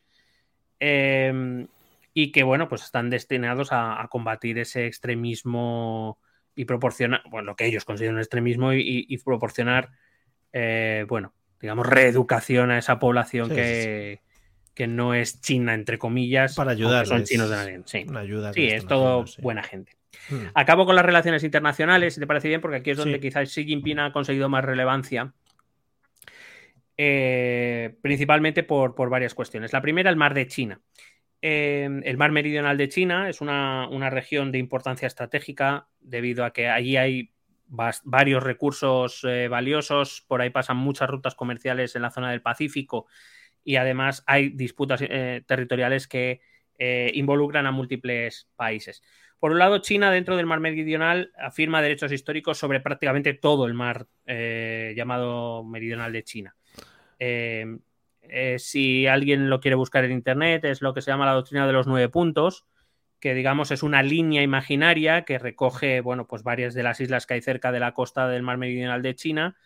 Eh, pero el problema es que esas islas o esos territorios también son reclamados por Vietnam, por Malasia, por Brunei o por la propia Taiwán, lo que genera tensiones y disputas. Eh, evidentemente, China es muy superior a cualquiera de esos países pero esos países buscan aliados más poderosos para poder hacer frente a las amenazas chinas. El caso más conocido es el de Taiwán con Estados Unidos, sin ninguna duda. Por supuesto, todos estos países como Estados Unidos, bien que les interesa tener moscas cojoneras ahí para poder intervenir en los asuntos de la, de la zona. Por otro lado, China también ha llevado a cabo importantes actividades de construcción dentro del mar meridional de China, ha transformado arrecifes y rocas sumergidas en islas artificiales, un poco lo que hacía Gran Bretaña en Gibraltar, si te acuerdas. Sí.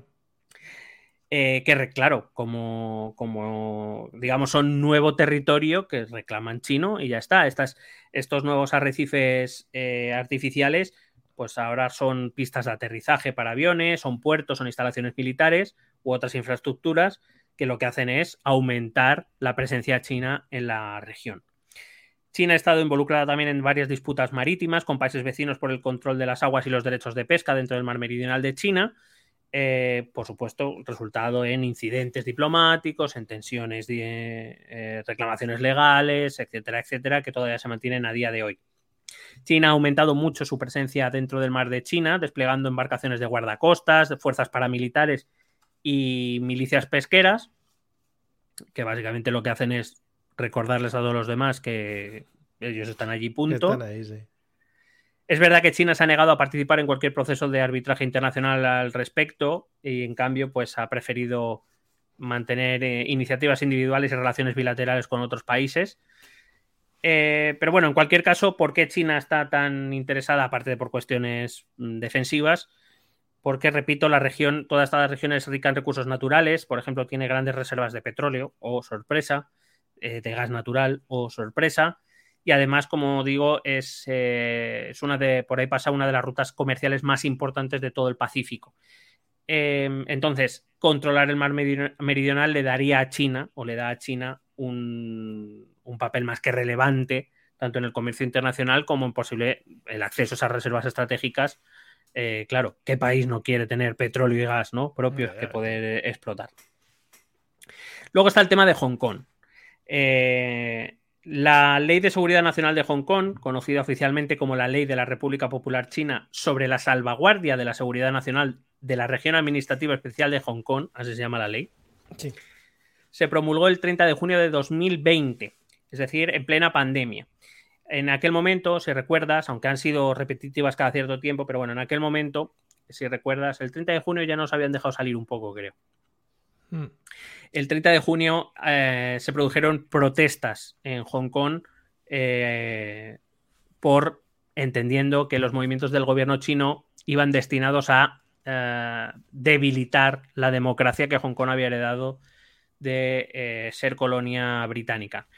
Por recordar muy brevemente, aunque lo podéis escuchar en el capítulo, no recuerdo qué capítulo era, el de 1998, o sea que dedujo que es el anterior, mm. o si no, hace dos, como mucho. Que lo busquen. Hong Kong pasa, pasa de ser colonia británica, se devuelve a territorio chino, pero se le concede un plazo de 50 años a Hong Kong para mantener su estatus económico, su estatus jurídico, es decir, para que Hong Kong continúe funcionando como lo hacía bajo eh, control británico durante 50 años y no se integre plenamente dentro de las estructuras chinas.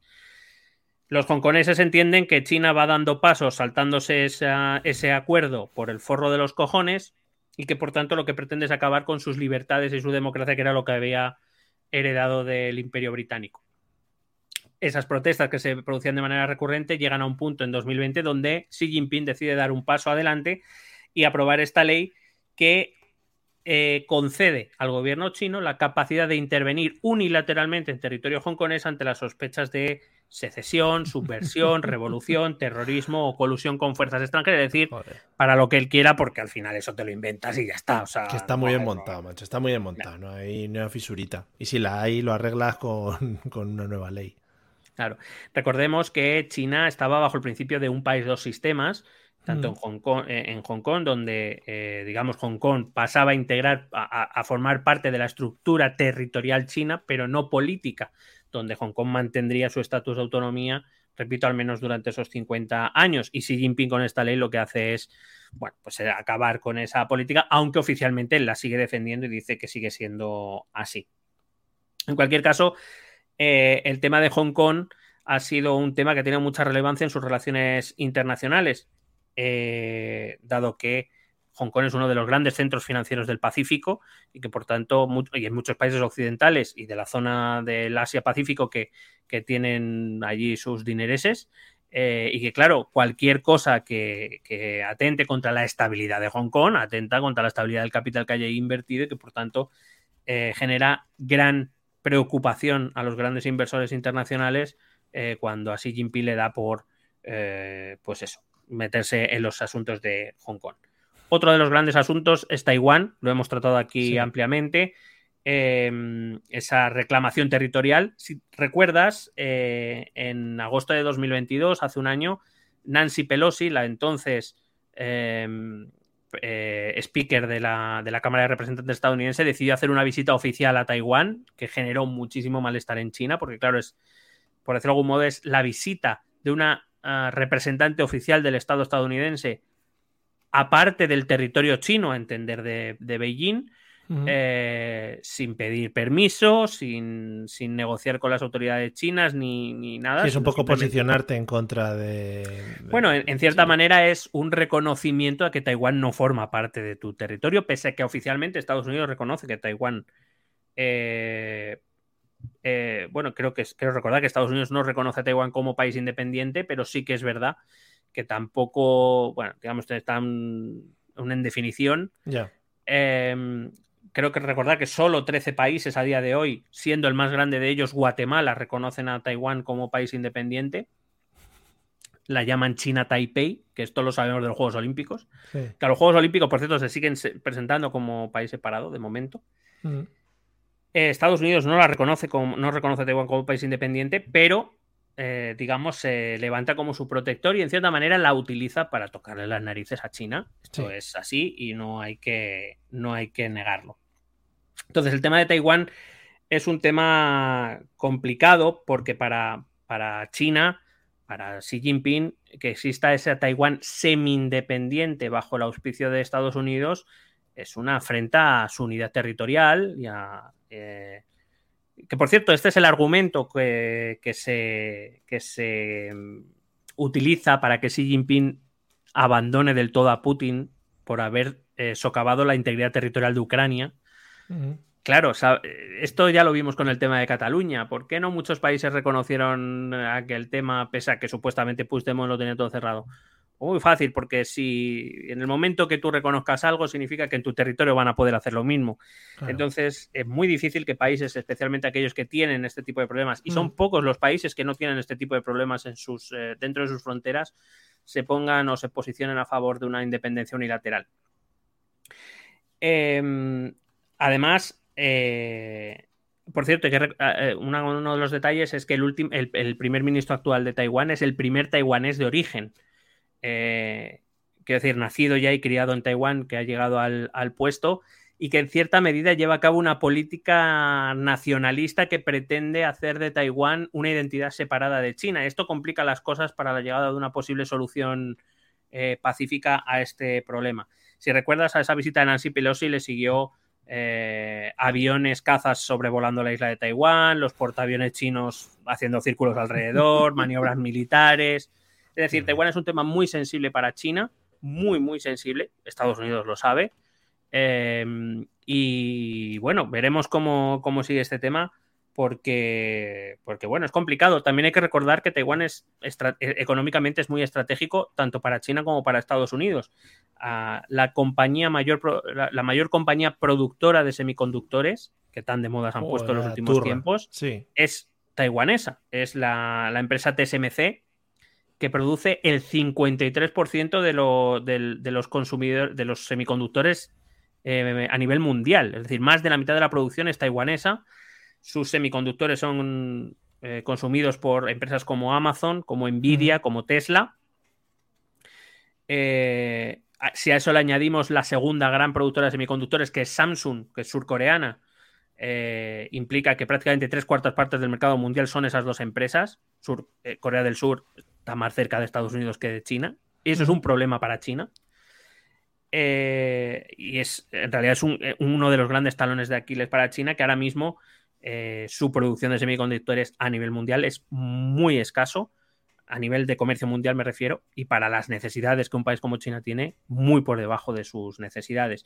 Dado que Estados Unidos tiene una magnífica relación con TSMC y con Taiwán, pues puede aprovechar eso para fastidiar a China también. Y ahí es donde entró con Estados Unidos, ya voy acabando. Eh, al final, lo que se ha planteado en estos últimos años con Xi Jinping es la, el intento de China de asaltar la posición hegemónica mundial que ahora mismo ostenta Estados Unidos. Mucha gente ya dice que China está por encima o que le quedan dos o tres años. La cosa no es tan sencilla. Incluso aunque China en PIB pudiera superar a Estados Unidos, lo cual yo creo que no está tan pronto a la vista, pero bueno, aunque lo fuera, eh, la posición hegemónica de poder en un sistema de relaciones internacionales depende de muchos otros factores. La economía es algo fundamental, pero no es lo único. Em, por ejemplo, eh, a nivel de gasto militar, es verdad que China ha ido mejorando y China sigue aumentando su presupuesto militar.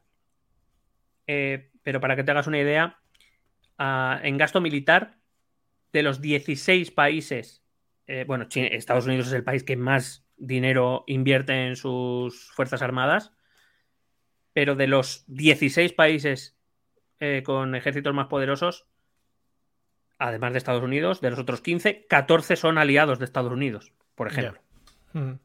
Es decir, por ejemplo, si miramos en alianzas militares, China, vamos a concederle que pueda tener una semialianza por lo menos con Rusia, que efectivamente es una potencia nuclear y por tanto es relevante, pero ya estamos viendo el ejército ruso, ¿eh? Cómo está funcionando.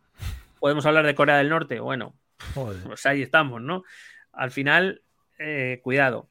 Eh, el nivel de influencia en el mundo, repito, industrias estratégicas y claves, la tecnología, Estados Unidos sigue muy por encima de China. El dólar, elemento fundamental para la economía internacional, eh, que está instalada de tal manera que va a ser muy difícil derribarla. Con el yuan, desde luego, no lo va a conseguir. Y más si la otra gran moneda fuerte del mundo, que es el euro, es más aliada que otra cosa del, dólar. Es decir, hay muchos elementos que ahora mismo hacen que China no esté al lado, como muchos dicen, a un paso de convertirse en la mayor potencia mundial. Es evidente que China es la segunda potencia mundial ahora mismo. No hay ningún otro país que individualmente, salvo Estados Unidos, pueda hacer frente a China, a su economía y a muchos otros elementos. Pero eh, desde luego, el objetivo para 2049 es más realista que aquellos que dicen que ya en 2025 China ya se va a hacer con el mundo. En cualquier caso, eh, esta guerra tecnológica va a retrasar mucho ese momento. Eh, estoy hablando de que quien domina las patentes y los estándares tecnológicos internacionales es Estados Unidos, eh, que usa su posición para obstaculizar el avance chino. Te doy un dato, las empresas estadounidenses suponen un 34,4% de los beneficios del sector tecnológico a nivel mundial, es decir, un tercio de los beneficios del sector tecnológico son estadounidenses simplemente. Los chinos suponen un 11,6%. Por decirlo de algún modo, el sector tecnológico en un tercio está controlado por Estados Unidos, mientras que China domina un 10%. Si luego miramos al resto de países eh, avanzados tecnológicamente, Unión Europea, Australia, eh, Japón, eh, Corea del Sur, son todos aliados estadounidenses. Con lo cual, la posición de China es mucho más. Es claro, si los enfrentamos uno a uno, hmm. puede ser que China esté más cerca de Estados Unidos. Evidentemente, está mucho más cerca de lo que estaba hace 20 años. Eso nadie lo duda. El problema es creer que China solo juega contra Estados Unidos. Ya. Ese es uno de los grandes problemas. Eh, y hay que decir que, por cierto, la política, la guerra comercial, la guerra de patentes la inició Trump en su mandato. Recuerda que mientras Trump es verdad que veía con mucha simpatía a Vladimir, sin embargo, para él China siempre ha sido el demonio. Y, esa guerra la, empezó él. A eso añadimos que eh, esta nueva ruta de la seda de la que te he hablado antes, que incluye a 140 países, eh, en realidad eh, bueno, es, una, es una ruta comercial que le ha servido para ganar influencia en países de África, de América Latina especialmente, que a nivel económico no te voy a decir que son insignificantes, pero a día de hoy no marcan la diferencia. A día de hoy no sé lo que ocurrirá dentro de 10, 20 o 30 años si los países africanos por fin arrancan en su mm. desarrollo económico. Em, a día de hoy, eh, como te digo, mm, la, nueva ruta de la seda está prácticamente parada o tiene una influencia mínima en países desarrollados. Y quería acabar no hablándote de Estados Unidos, sino quizá de la lucha que tiene China más cercana ahora. Todo el mundo se fija en que China, Estados Unidos, Estados Unidos, China, la potencia mundial. China tiene un rival mucho más cerca y mucho más cercano eh, de, lo que está Estados Unidos para ella ahora mismo, que es India. eh, porque India es un actor que también está creciendo y se está convirtiendo en un actor global. Todavía no está a la altura de China y de Estados Unidos. Pero es que además es un, a diferencia de Estados Unidos, es un, mm, es un rival regional. Son países que tienen frontera, para empezar. Y eso complica mucho más las cosas, porque al final entre China y Estados Unidos las tensiones, pues bueno, se resuelve con un barco por aquí, le digo a Kim Jong-un que tire un misil para el mar de Japón, pero ni China territorio ni Estados Unidos territorio están en más mínimo peligro. Cuando hay una frontera de por medio las cosas se complican. y de hecho ya se están complicando, por cierto, en la zona del Himalaya. Eh, hay que decir que entre los dos países, entre China e India, suman un 35% de la población mundial. Estamos hablando de en torno a los 2.500, 2.600 millones de personas, de los 8.000 de los 8.000 millones que más o menos eh, vivimos ahora mismo sobre el planeta. Em, como digo, los momentos tensos en las regiones fronterizas, especialmente en la zona del Himalaya, cada vez se van produciendo con más frecuencia. No parece. Con esto no quiere decir que vaya a estar en una guerra, ¿vale? Que es que aquí todo ya sabemos que hay que matizar bien. No significa, y no creo que ni China ni India quieran ahora en este momento hacer una guerra entre ellos. Bastantes problemas tienen.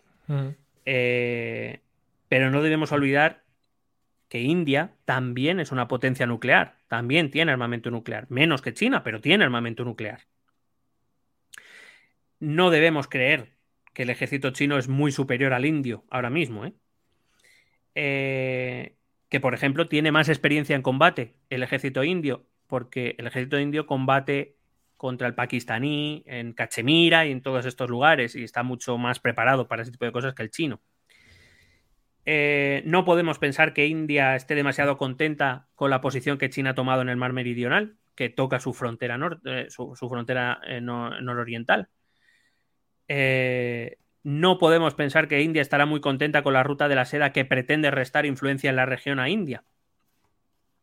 India es un país que se ha vuelto muy nacionalista, especialmente desde la llegada de su actual primer ministro, Nedrenda Mori, eh, que es primer ministro de 2014, que ha construido una imagen en el país de una India grande, una India orgullosa, una India que, eh, bueno, una ideología que está cuajando entre la población india y que ya, y, por ejemplo, esto ha llevado a que en algunos momentos se han llevado boicots a productos chinos en India, por ejemplo, ¿eh? como el mm. fuet, como el fuet eh, chino y estas cosas.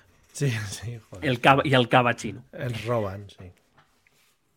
Repito, esto no significa que India ni quiera cortar relaciones con China ni iniciar una guerra con China. Lo que digo es que de hecho, India es el segundo, eh, China es el segundo socio comercial de India.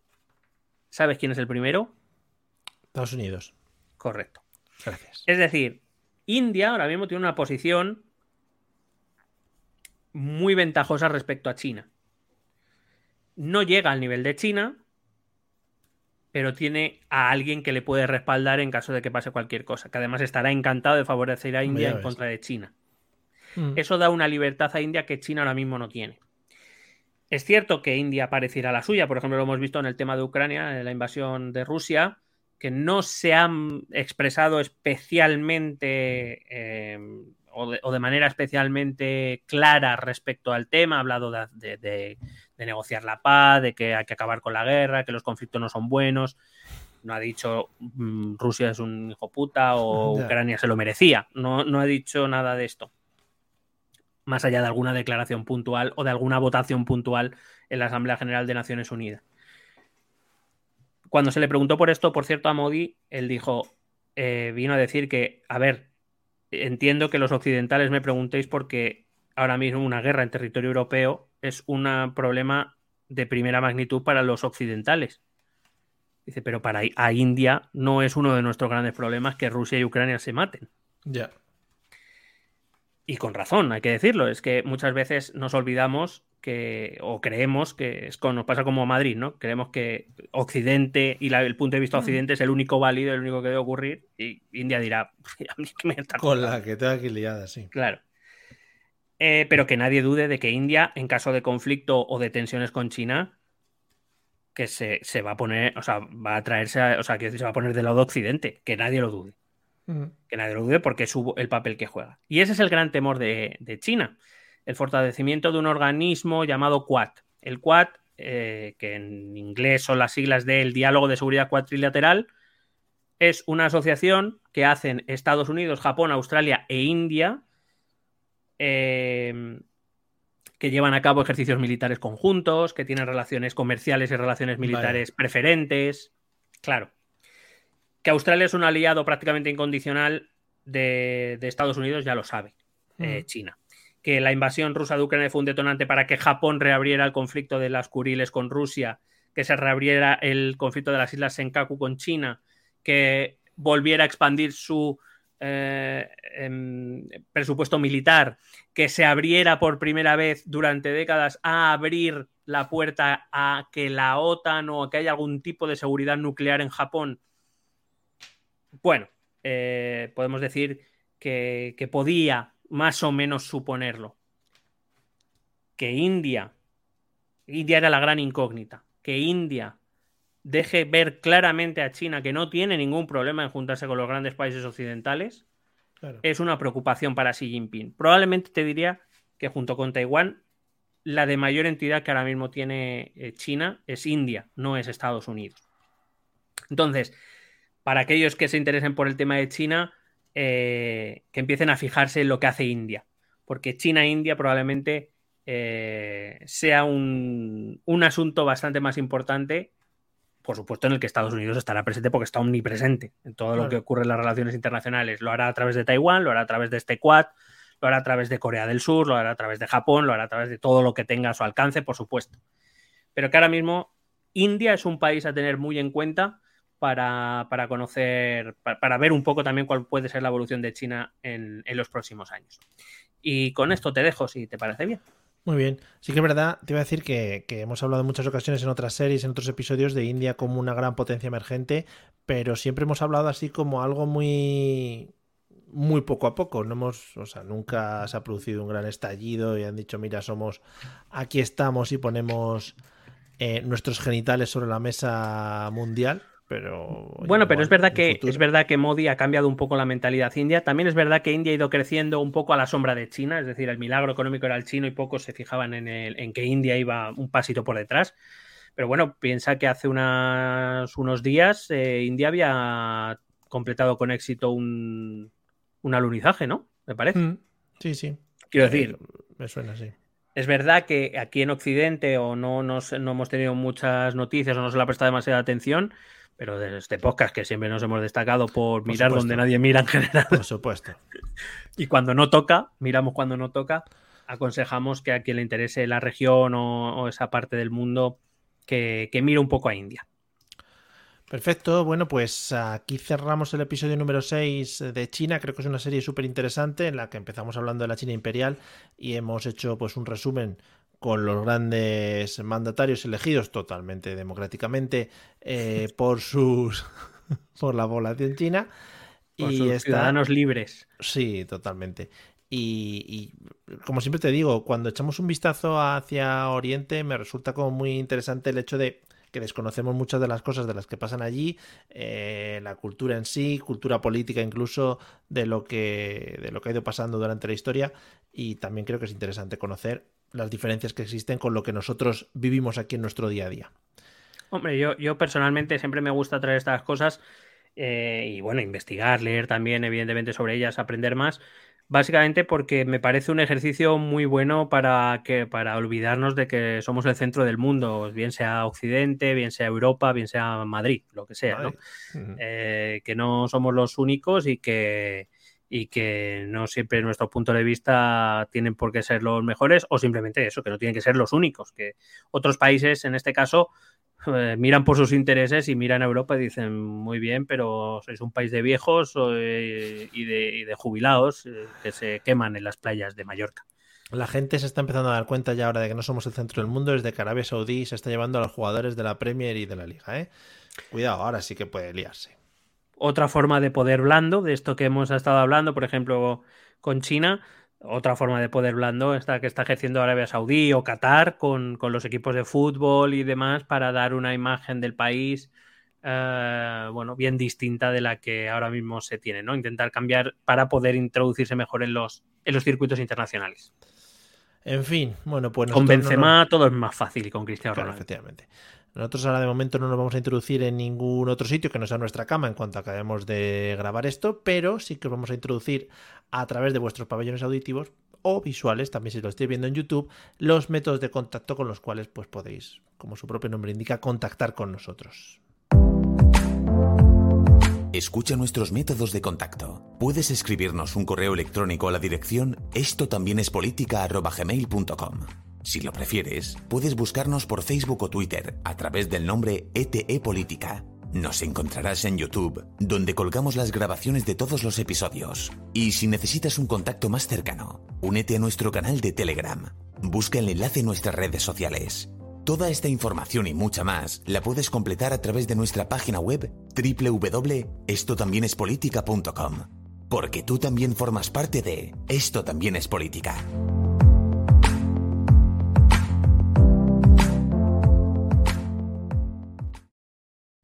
Que me río solo. Únete al Telegram, dice el cachondo. Eh, mucho ánimo. Eh, yo he escrito hace poco. Por cierto, hablan, hablan sí, porque me mencionaron, porque estaban hablando de mi, de mi admirado Jeremy Corbyn antiguo líder laborista británico y, del, y, del, nuevo, que por cierto las encuestas eh, los, los, laboristas van como 20 puntos por delante de los conservadores. Eh, hablaban del líder y bueno, pues me hizo un comentario que yo no sé si, si me recordaban ya. A lo mejor no me recordaban los ah, esto, era, esto, era, de un podcast. Ah, joder, este canal. Sí, sí. Ah que, ah, que, los que hacen el podcast están aquí dentro también. Sí, sí, sí. Me acordé de vosotros cuando estuve en Londres, eh, capital del Imperio Británico. Eh, por casualidad dije, hostia, este, este balcón me suena mucho. Así pasamos por ahí por casualidad, no fue específico. Y digo, anda, mira, la, embajada de Ecuador, ¿no? Estuve a punto de, mirar a ver si estaba Julián por ahí. Y dije, a le echamos una está, está ya en las guías turísticas de Londres, está, está eso y está también el eh, bueno, está la ruta de Boris Johnson también, creo que donde se tomó una copa en confinamiento y esas cosas. Sí, sí, la fiesta, bueno, precioso. Han pasado muchas cosas este verano, ¿eh? Es decir, a nivel político, a nivel, bueno, a nivel de todo, han pasado muchas cosas. Eh, hemos ganado un mundial, tristemente luego ha sido ennegrecido por todas las cosas que han pasado con este señor, pero Sí, sí, vamos, con el, señor Rubiales, muy bonito. Es, un ejemplo claro de cómo agarrarse a un sillón y cómo agarrarse al puesto eh, cuando todo un país se te echa encima, cuando ves que no tienes razón y encima meter ahí a tu madre de por medio, a la familia, eso ha sido muy precioso. Leí un artículo en El País a raíz de eso, ¿te acuerdas que después salió en un vídeo Rubiales eh, pidiendo perdón. Bueno, disculpándose. bueno, de aquella manera, como lo hacen todos, por otra parte. Me encanta por lo de si he molestado a alguien, pido. No, vamos a ver, o pides perdón o pides perdón, molestes o no. Quiero decir, o crees que has hecho algo mal o no crees que hayas hecho algo mal, pero no, puede ser la cosa. Bueno, la disculpa de Rodinger. Bueno, eh, leí un, artículo de opinión que decía: eh, Rubiales todavía no sabe ni por qué se tiene que disculpar. Y es que parece que estamos en esa línea todavía. ¿Yo qué he hecho? Claro, claro. Es verdad, es verdad que el asunto ha cogido una, dimensión quizá mucho más grande de lo que a lo mejor em, se podía esperar o que si hubiese sucedido en otro momento eh, se, hubiera, se hubiera producido. Pero, pero bueno, también es verdad que se están se están descubriendo mucho señor ¿eh? Por ahí también, ¿eh? Hombre, muy precioso, sí, pero en plan, pero, pero ¿qué pasa, hombre? Es que no se le puede, no se le puede pedir un piquito, pero, bueno, a ver, ¿qué pasa? Eh, ¿Desde cuándo no se puede dar una palmadita en el culo a una chica, por favor? Se ha, hecho toda la, se ha, hecho toda la, vida, hombre. Joder, por un pico ahora la culpa es del gobierno, venga. El de Antena 3 este que sacado un vídeo hace bueno, bueno, Bueno, bueno, bueno, bueno, bueno, bueno, bueno, bueno, bueno. ¿Sabes qué, ¿Sabes qué pasa? Que eh, voy a decirte mi opinión y con esto ahora no, lo vamos a ganar nosotros. En cierta medida, puedo entender lo que quiere decir el tal Manu Sánchez. Pero es, que, yo no sé si se escucha o se ve. Es que yo creo que ese es el problema. Es que mucha gente lo suelta y ya luego, mira, si te he visto no me acuerdo. Mm. Es evidente que somos un país que ha avanzado muchísimo. Precisamente porque hemos avanzado muchísimo, esto se ha montado tanto pollo, si no, no se montaría. Es, evidente. Claro. a mí cuando alguien me dice, esto hace 10 años no pasaba nada, claro, en eso está evolucionar, ¿no? Que hace 10 años no pasaba nada y ahora pues ya nos llama la atención, ¿no? Claro, e, en eso consiste. Pero es que nos, la gente no se lee los tweets, no se escucha cuando habla, no debe ser mm. que no. Lo de pensar primero, hablar después, no, no se trabaja mucho, ¿no? Aquí. Bueno. Fíjate que, en solidaridad con las chicas campeonas del Mundial de Fútbol, para no eclipsarlas, el equipo masculino de baloncesto ha decidido dejar el, dejar el Mundial. O sea, bueno, bueno, y el equipo masculino de fútbol de la selección española ha hecho un ah, comunicado hoy, un mes después ya, por lo que veis, viene siendo. Bueno, cuando se han juntado, es que estaban en otras movidas, ahora se han juntado ahí con la selección ha dicho, bueno. Estaban negociando con el Aliti Head. Y Madre mía, nos quitan a los futbolistas. Ahora, ¿qué vamos a hacer? Madre mía. Nos quedamos con, los eSports y con la Kings League, que es lo único que vamos a seguir gestionando. Puede decir, bueno, sí, la Kings League, madre mía. ¿Puede decir una maldad? Sí, hombre. Eh, el comunicado de la selección la, ha leído Morata, lo ha leído, porque el papel lo ha leído. Morata. Eh, voy a pedir eh, igual que hay, que hay gente dentro de los clubes de fútbol de élite pues que ayudan a los futbolistas o a buscar casa o lo que sea. Eh, profesores de lectura. Mm, Porque, eh, o sea, quiero decir que una persona adulta se, lea, por favor, lo pido, lo pido. Voy a pedir más formación en general. lectura. Tampoco vamos a prejuzgar, pero el mundo del fútbol tampoco ha sido un mundo que digas, bueno. No, no, ya, ya, ya lo sé. Puedo, puedo, voy a arreglar, voy a arreglar todavía más. No, no quisiera ser un ataque a Morata, porque precisamente lo que pienso es que si Morata ha sido elegido, ¿cómo le irán los demás? Quiero decir, que Morata ha tenido la valentía y que probablemente, a ver, no, es que haya sido un escándalo de mal leído y nada, pero que se nota que no suele, que no suele, ¿vale? Y efectivamente tienes razón, el mundo del fútbol masculino por lo menos nunca ha mm. sido un porque tú ves a las, a las chicas hablar durante todo este tema y es que vamos es que, es que no tiene nada que ver el otro día Itana Bonmatí hablando en la web y tal pues, muy bien o sea un discurso normal y corriente con las entrevistas que ha dado Alexia o este tipo de cosas ves que es otra otra manera. Eh, es cierto que el fútbol nunca ha sido digamos, la generación del 27, ¿vale? En eso estamos de acuerdo. En eso estamos de acuerdo. Dicho esto, joder, un poquito de por favor, ¿sabes? Sí, en el sí, sí, cuando se junta la selección, bueno, hacen clubes de lectura, creo que. en cada concentración comentan una novela de, el Ulises de Joyce. Eh, sí, bueno. Shakespeare. cada uno tiene sus preferidas. Incluso alguna representación teatral se ha visto ¿eh? dentro de, la, las estas. Sí, creo que la casa de Bernarda Alba, de Lorca. Y... Claro. Morata era Bernarda Alba, sí, disfrazado. O sea, quiero decir, quiero decir, es que de verdad que no, que no quiero ser cruel, ¿eh? Que es un poco chanza también, es un poco chanza porque estamos en el Showtime y es chanza. hombre, hay que reírse, no de Morata. Hombre, pero, pero quiero decir, estoy estoy de acuerdo en que Rubiales después de tocarse los huevos al lado de la princesa y de la reina, quizá no tenga la habilidad o, las competencias para ocupar un cargo representativo como es el presidente de la Federación Española de Fútbol. Dicho esto, dicho esto, evidentemente que la labor prioritaria de un futbolista profesional que va a la selección española tiene que ser jugar bien al fútbol. Eso es evidente. Pero bueno, si puede ser, yo que sé, que no diga Morri Christmas, a lo mejor también se agradece. ¿Cómo puede ser? O sea, ¿qué nivel de, pasión o de, esquizofrenia tienes que tener en un palco de un mundial que además sabes que está teniendo una repercusión espectacular en la que tu equipo está ganando para que hagas esos movimientos? es, que, es que no puedo entender. Yo la gente que me decía, hombre, es que está alegre y tal, digo, yo me imagino a Florentino Pérez en la final de la Champions haciendo eso. Pero es que es un agarramiento como de, como de aquí lo tengo, ¿no? No, no, no. vamos, de aquí tengo la salchicha carne, vamos, lista. Luego han aparecido fotos con una llevándola como un saco de patatas.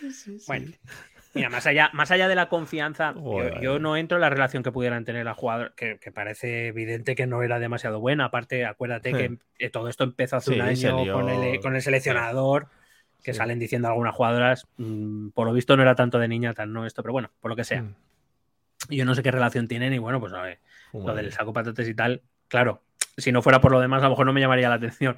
Pero claro, cuando tu puesto es representativo, es decir, eres el presidente de la Federación Española de Fútbol. Es que el señor no tiene ni que estar ahí abajo. y, no eres capaz, y no eres capaz de no agarrarte los cojones en un palco en la final de un mundial al lado de la reina, de la princesa y de las máximas instituciones del fútbol y de, los enviados de Inglaterra, que era la del rival y tal, pues es evidente que por lo que sea, no estás capacitado para ocupar ese puesto. por lo que sea. Llámame loco. Fíjate que no te hablo, no te hablo de los negocios con Piqué, no te hablo de llevar la Supercopa de España a Arabia Saudí porque quieres llevar los derechos humanos allí, mentira. Quieres los monises. Y, de, y de tantos de un viaje que te has hecho con tu amante pagado por la federación. No lo sé. Yo ya ahí no me meto porque ahí tendrá que investigar quien tenga que investigar. Y todos lo hemos hecho, digámoslo. Sí, yo, me he ido de viaje con mi amante a Nueva York pagado por este podcast. Pero, y yo la Supercopa también de pero hemos llevado este podcast a Arabia. No porque no nos lo han ofrecido, como no. Nises, si no lo vemos. Si hubieran ofrecido, vamos, aquí vamos a estar. Pero claro, bueno, en este podcast no, porque es un poco chabacano. Es que decir, si yo me levanto y me agarro los huevos, no pasa nada porque está dentro del showtime y aquí se vale. Pero claro, eh, señor, es que, que vamos a ver, es que se le ha agarrado como diciendo, los tengo bien gordos. Es Sí. que se lo, se lo agarra con fruición. No, como yo soy el protagonista de esto sin tener ninguna necesidad. Bueno, bueno, claro, eh, lo de salir luego él y el seleccionador y luego cuando él da la rueda de prensa ya definitiva, que es como, eh, no, no, campeones del mundo porque también hay hombres y la RAE dice, vamos a ver, señor, vamos a ver, Sí. señor. Efectivamente, en genérico, el plural es el masculino porque así lo dice la norma de la Real Academia. Pero por lo que sea, se le olvidó leer la parte donde la Real Academia dice que cuando el núcleo de importancia o el núcleo mayoritario sea femenino, se puede utilizar perfectamente el femenino como genérico común. Claro, dado que es el campeonato del mundo femenino y que lo han ganado las jugadoras, no pasa nada por decir somos campeonas. ¿Se siente menos hombre por decir somos campeonas del mundo? Sí, sí, sí. ¿Ve atacada su masculinidad de calvo follascas? Pregunto. Concepto calvo follasca me gusta mucho, ¿eh?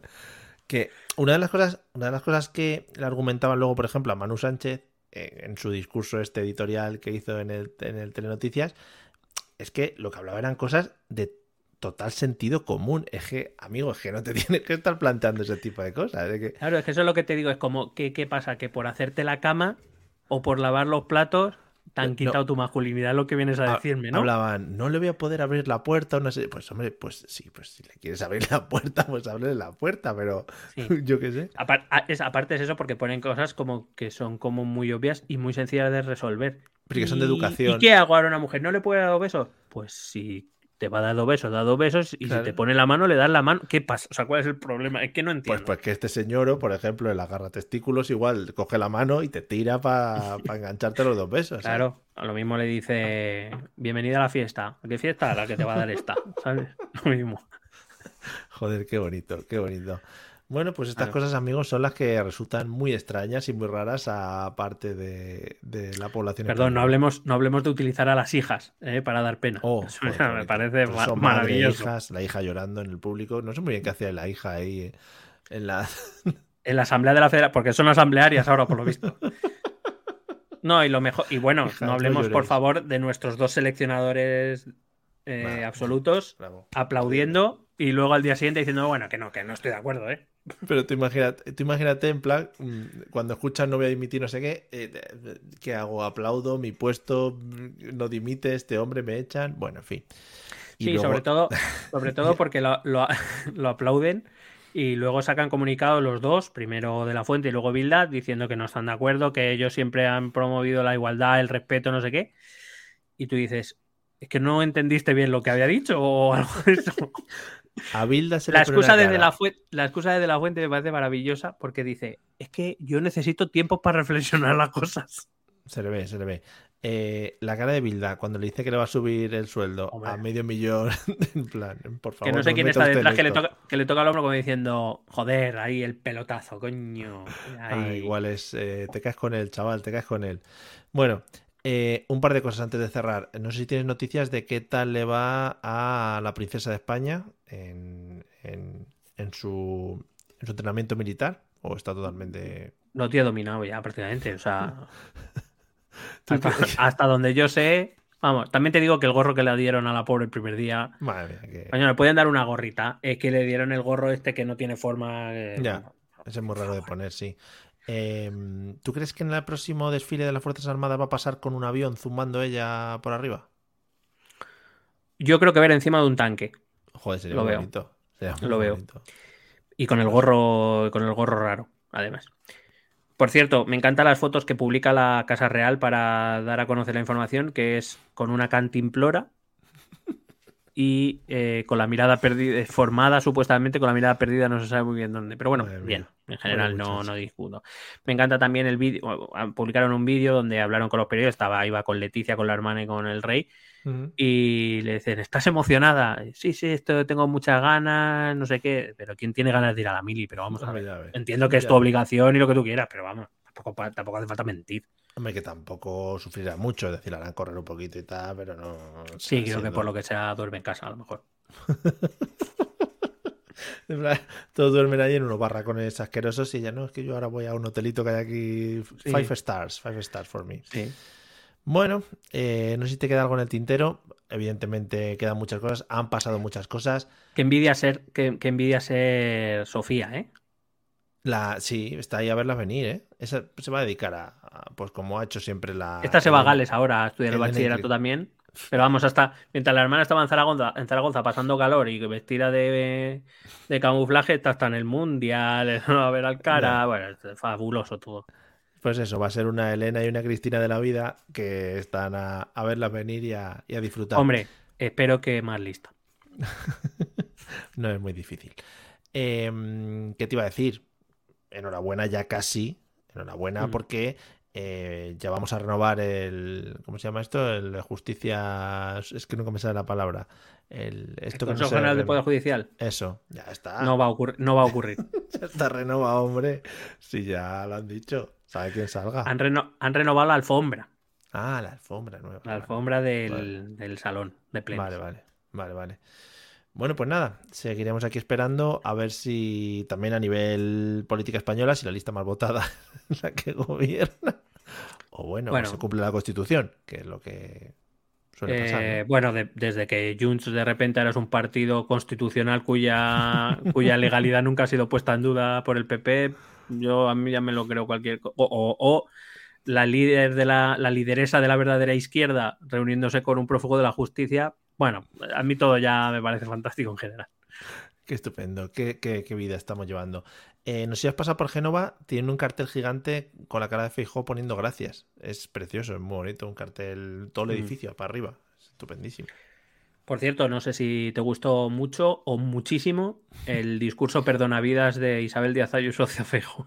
Hombre, es que yo, mira, algo que no sea repetición de elecciones y con Isabel Díaz Ayuso como titular, digamos, del Partido Popular, no lo veo. Sería, sería tan maravilloso que el PP tuviera dos papeletas, una con Fijo y otra con Ayuso, en general. Dices, no, que no vas a presentar como el equipo A y el equipo B, ¿no? Como Claro. cuando juega el mismo colegio, ¿no? Que presenta a. Levin A y a Levin B. Unos son Correcto. los buenos, otros son los malos, por lo que sea. Vale, bueno, pues yo lo vería, lo vería claro. Incluso me, me plantearía votarlo, o sea que mira, ahí dejo, ahí dejo hecho esto, porque aquí en Madrid, aquí en Madrid estamos viviendo, mira, la dana del otro día, nos avisaron, nos dijeron, oye, vaya usted para casa, no estén ustedes en las terrazas, precioso, eso en otro sitio no Mm. pasa. Me ha gustado mucho que el alcalde haya salido en rueda de prensa a decir que, bueno, a meterle un palito a Emet, mientras por la noche, por cierto, ha muerto gente. O sea, quiero decir, Sí, evidentemente no, no podemos decir que Emet haya sido muy precisa en el horario, pero vamos, que ha muerto Mm. gente, hay riadas en pueblos de Madrid, en pueblos de Toledo, Toledo. pero ahí con sus dos, también tiene, podría haber hecho como Rubiales, que se los agarre y diga, puta aquí Emet. o mando así. yo, mira, este es mi paraguas, aquí tienes el mango, vamos. en fin. Aquí tienes mi sombrilla. Bueno, amigos, eh, hasta aquí el episodio de hoy. Esperamos que os haya gustado, que hayáis disfrutado. Voy a poner la música de fondo, por si no, esto no es lo mismo. Y. Uy, estoy perdiendo facultades de DJ. Hombre, es que estar desentrenado, es que ha pasado mucho tiempo, Mario. Ha pasado mucho tiempo, muchas cosas, muchas cosas. Bueno, desde aquí quiero mandar, eh, finalizando, un saludo para todos aquellos padres que el miércoles que viene, día 6 de septiembre o el 7, dependiendo del colegio, empiezan sus vacaciones reales. Eh, desde aquí un saludo a todos. Eh, aguantad, aguantad amigos, que ya queda poco, ya queda poco. Y para todos aquellos profesores que reciben a nuestros pequeños vástagos, bueno, pues por fin llega vuestro momento en el que vais a poder educar. Y aquí te tengo a ti como, como representación, en el que por fin vais a poder, bueno, dar cultura a la gente y poder... pues Sí, desarrollar sus sueños. Sí, Y- al fin y al cabo, Sí. bueno, pues, pues disfrutar, ¿no? De lo bueno, que de verdad y es vuestra ¿por qué, no por qué no decirlo? Mm, cuidaros los 8 o 9 horas al día, no pasa nada. Hoy hemos estado, voy a bajar la música. Hoy hemos estado en la reunión del colegio y una de las primeras frases que han dicho es, eh, a ver, mis hijos son pequeños, todavía están en escuela infantil y primaria. Eh, lo primero que han dicho es, eh, los profesores y profesoras de este colegio no son, eh, ¿cómo los han llamado? Asistenciales, creo que han dicho. Están aquí para, eh, no para cuidar a vuestros hijos, sino que, digo, pues si nadie ha dicho nada. Nos estaban como No, si no se dice, no se dice. Es como Voldemort, no se dice, pero se sabe. Y digo, ah, pero que no, no son cuidadores. Ah, que también Claro. les educan. No se, no se dice, pero se piensa. Por lo que Bueno. sea. Bueno, pues eh, todo eso que no nombramos, eh, ánimo tanto para unos como para otros, porque empieza ya el curso escolar. Y con ello, pues vuelve esto también es política como uno de los referentes a nivel de podcasting de, de- España, de este país, incluso de LATAM, diría yo, incluso de África, que también estamos repuntando mucho allí. Nos vemos pronto, amiguis, ¿eh? Disfrutad de lo que os queda. Los que empecéis a trabajar, pues a la lo vais como todos y a seguir viviendo. Vale, hasta luego. Besete.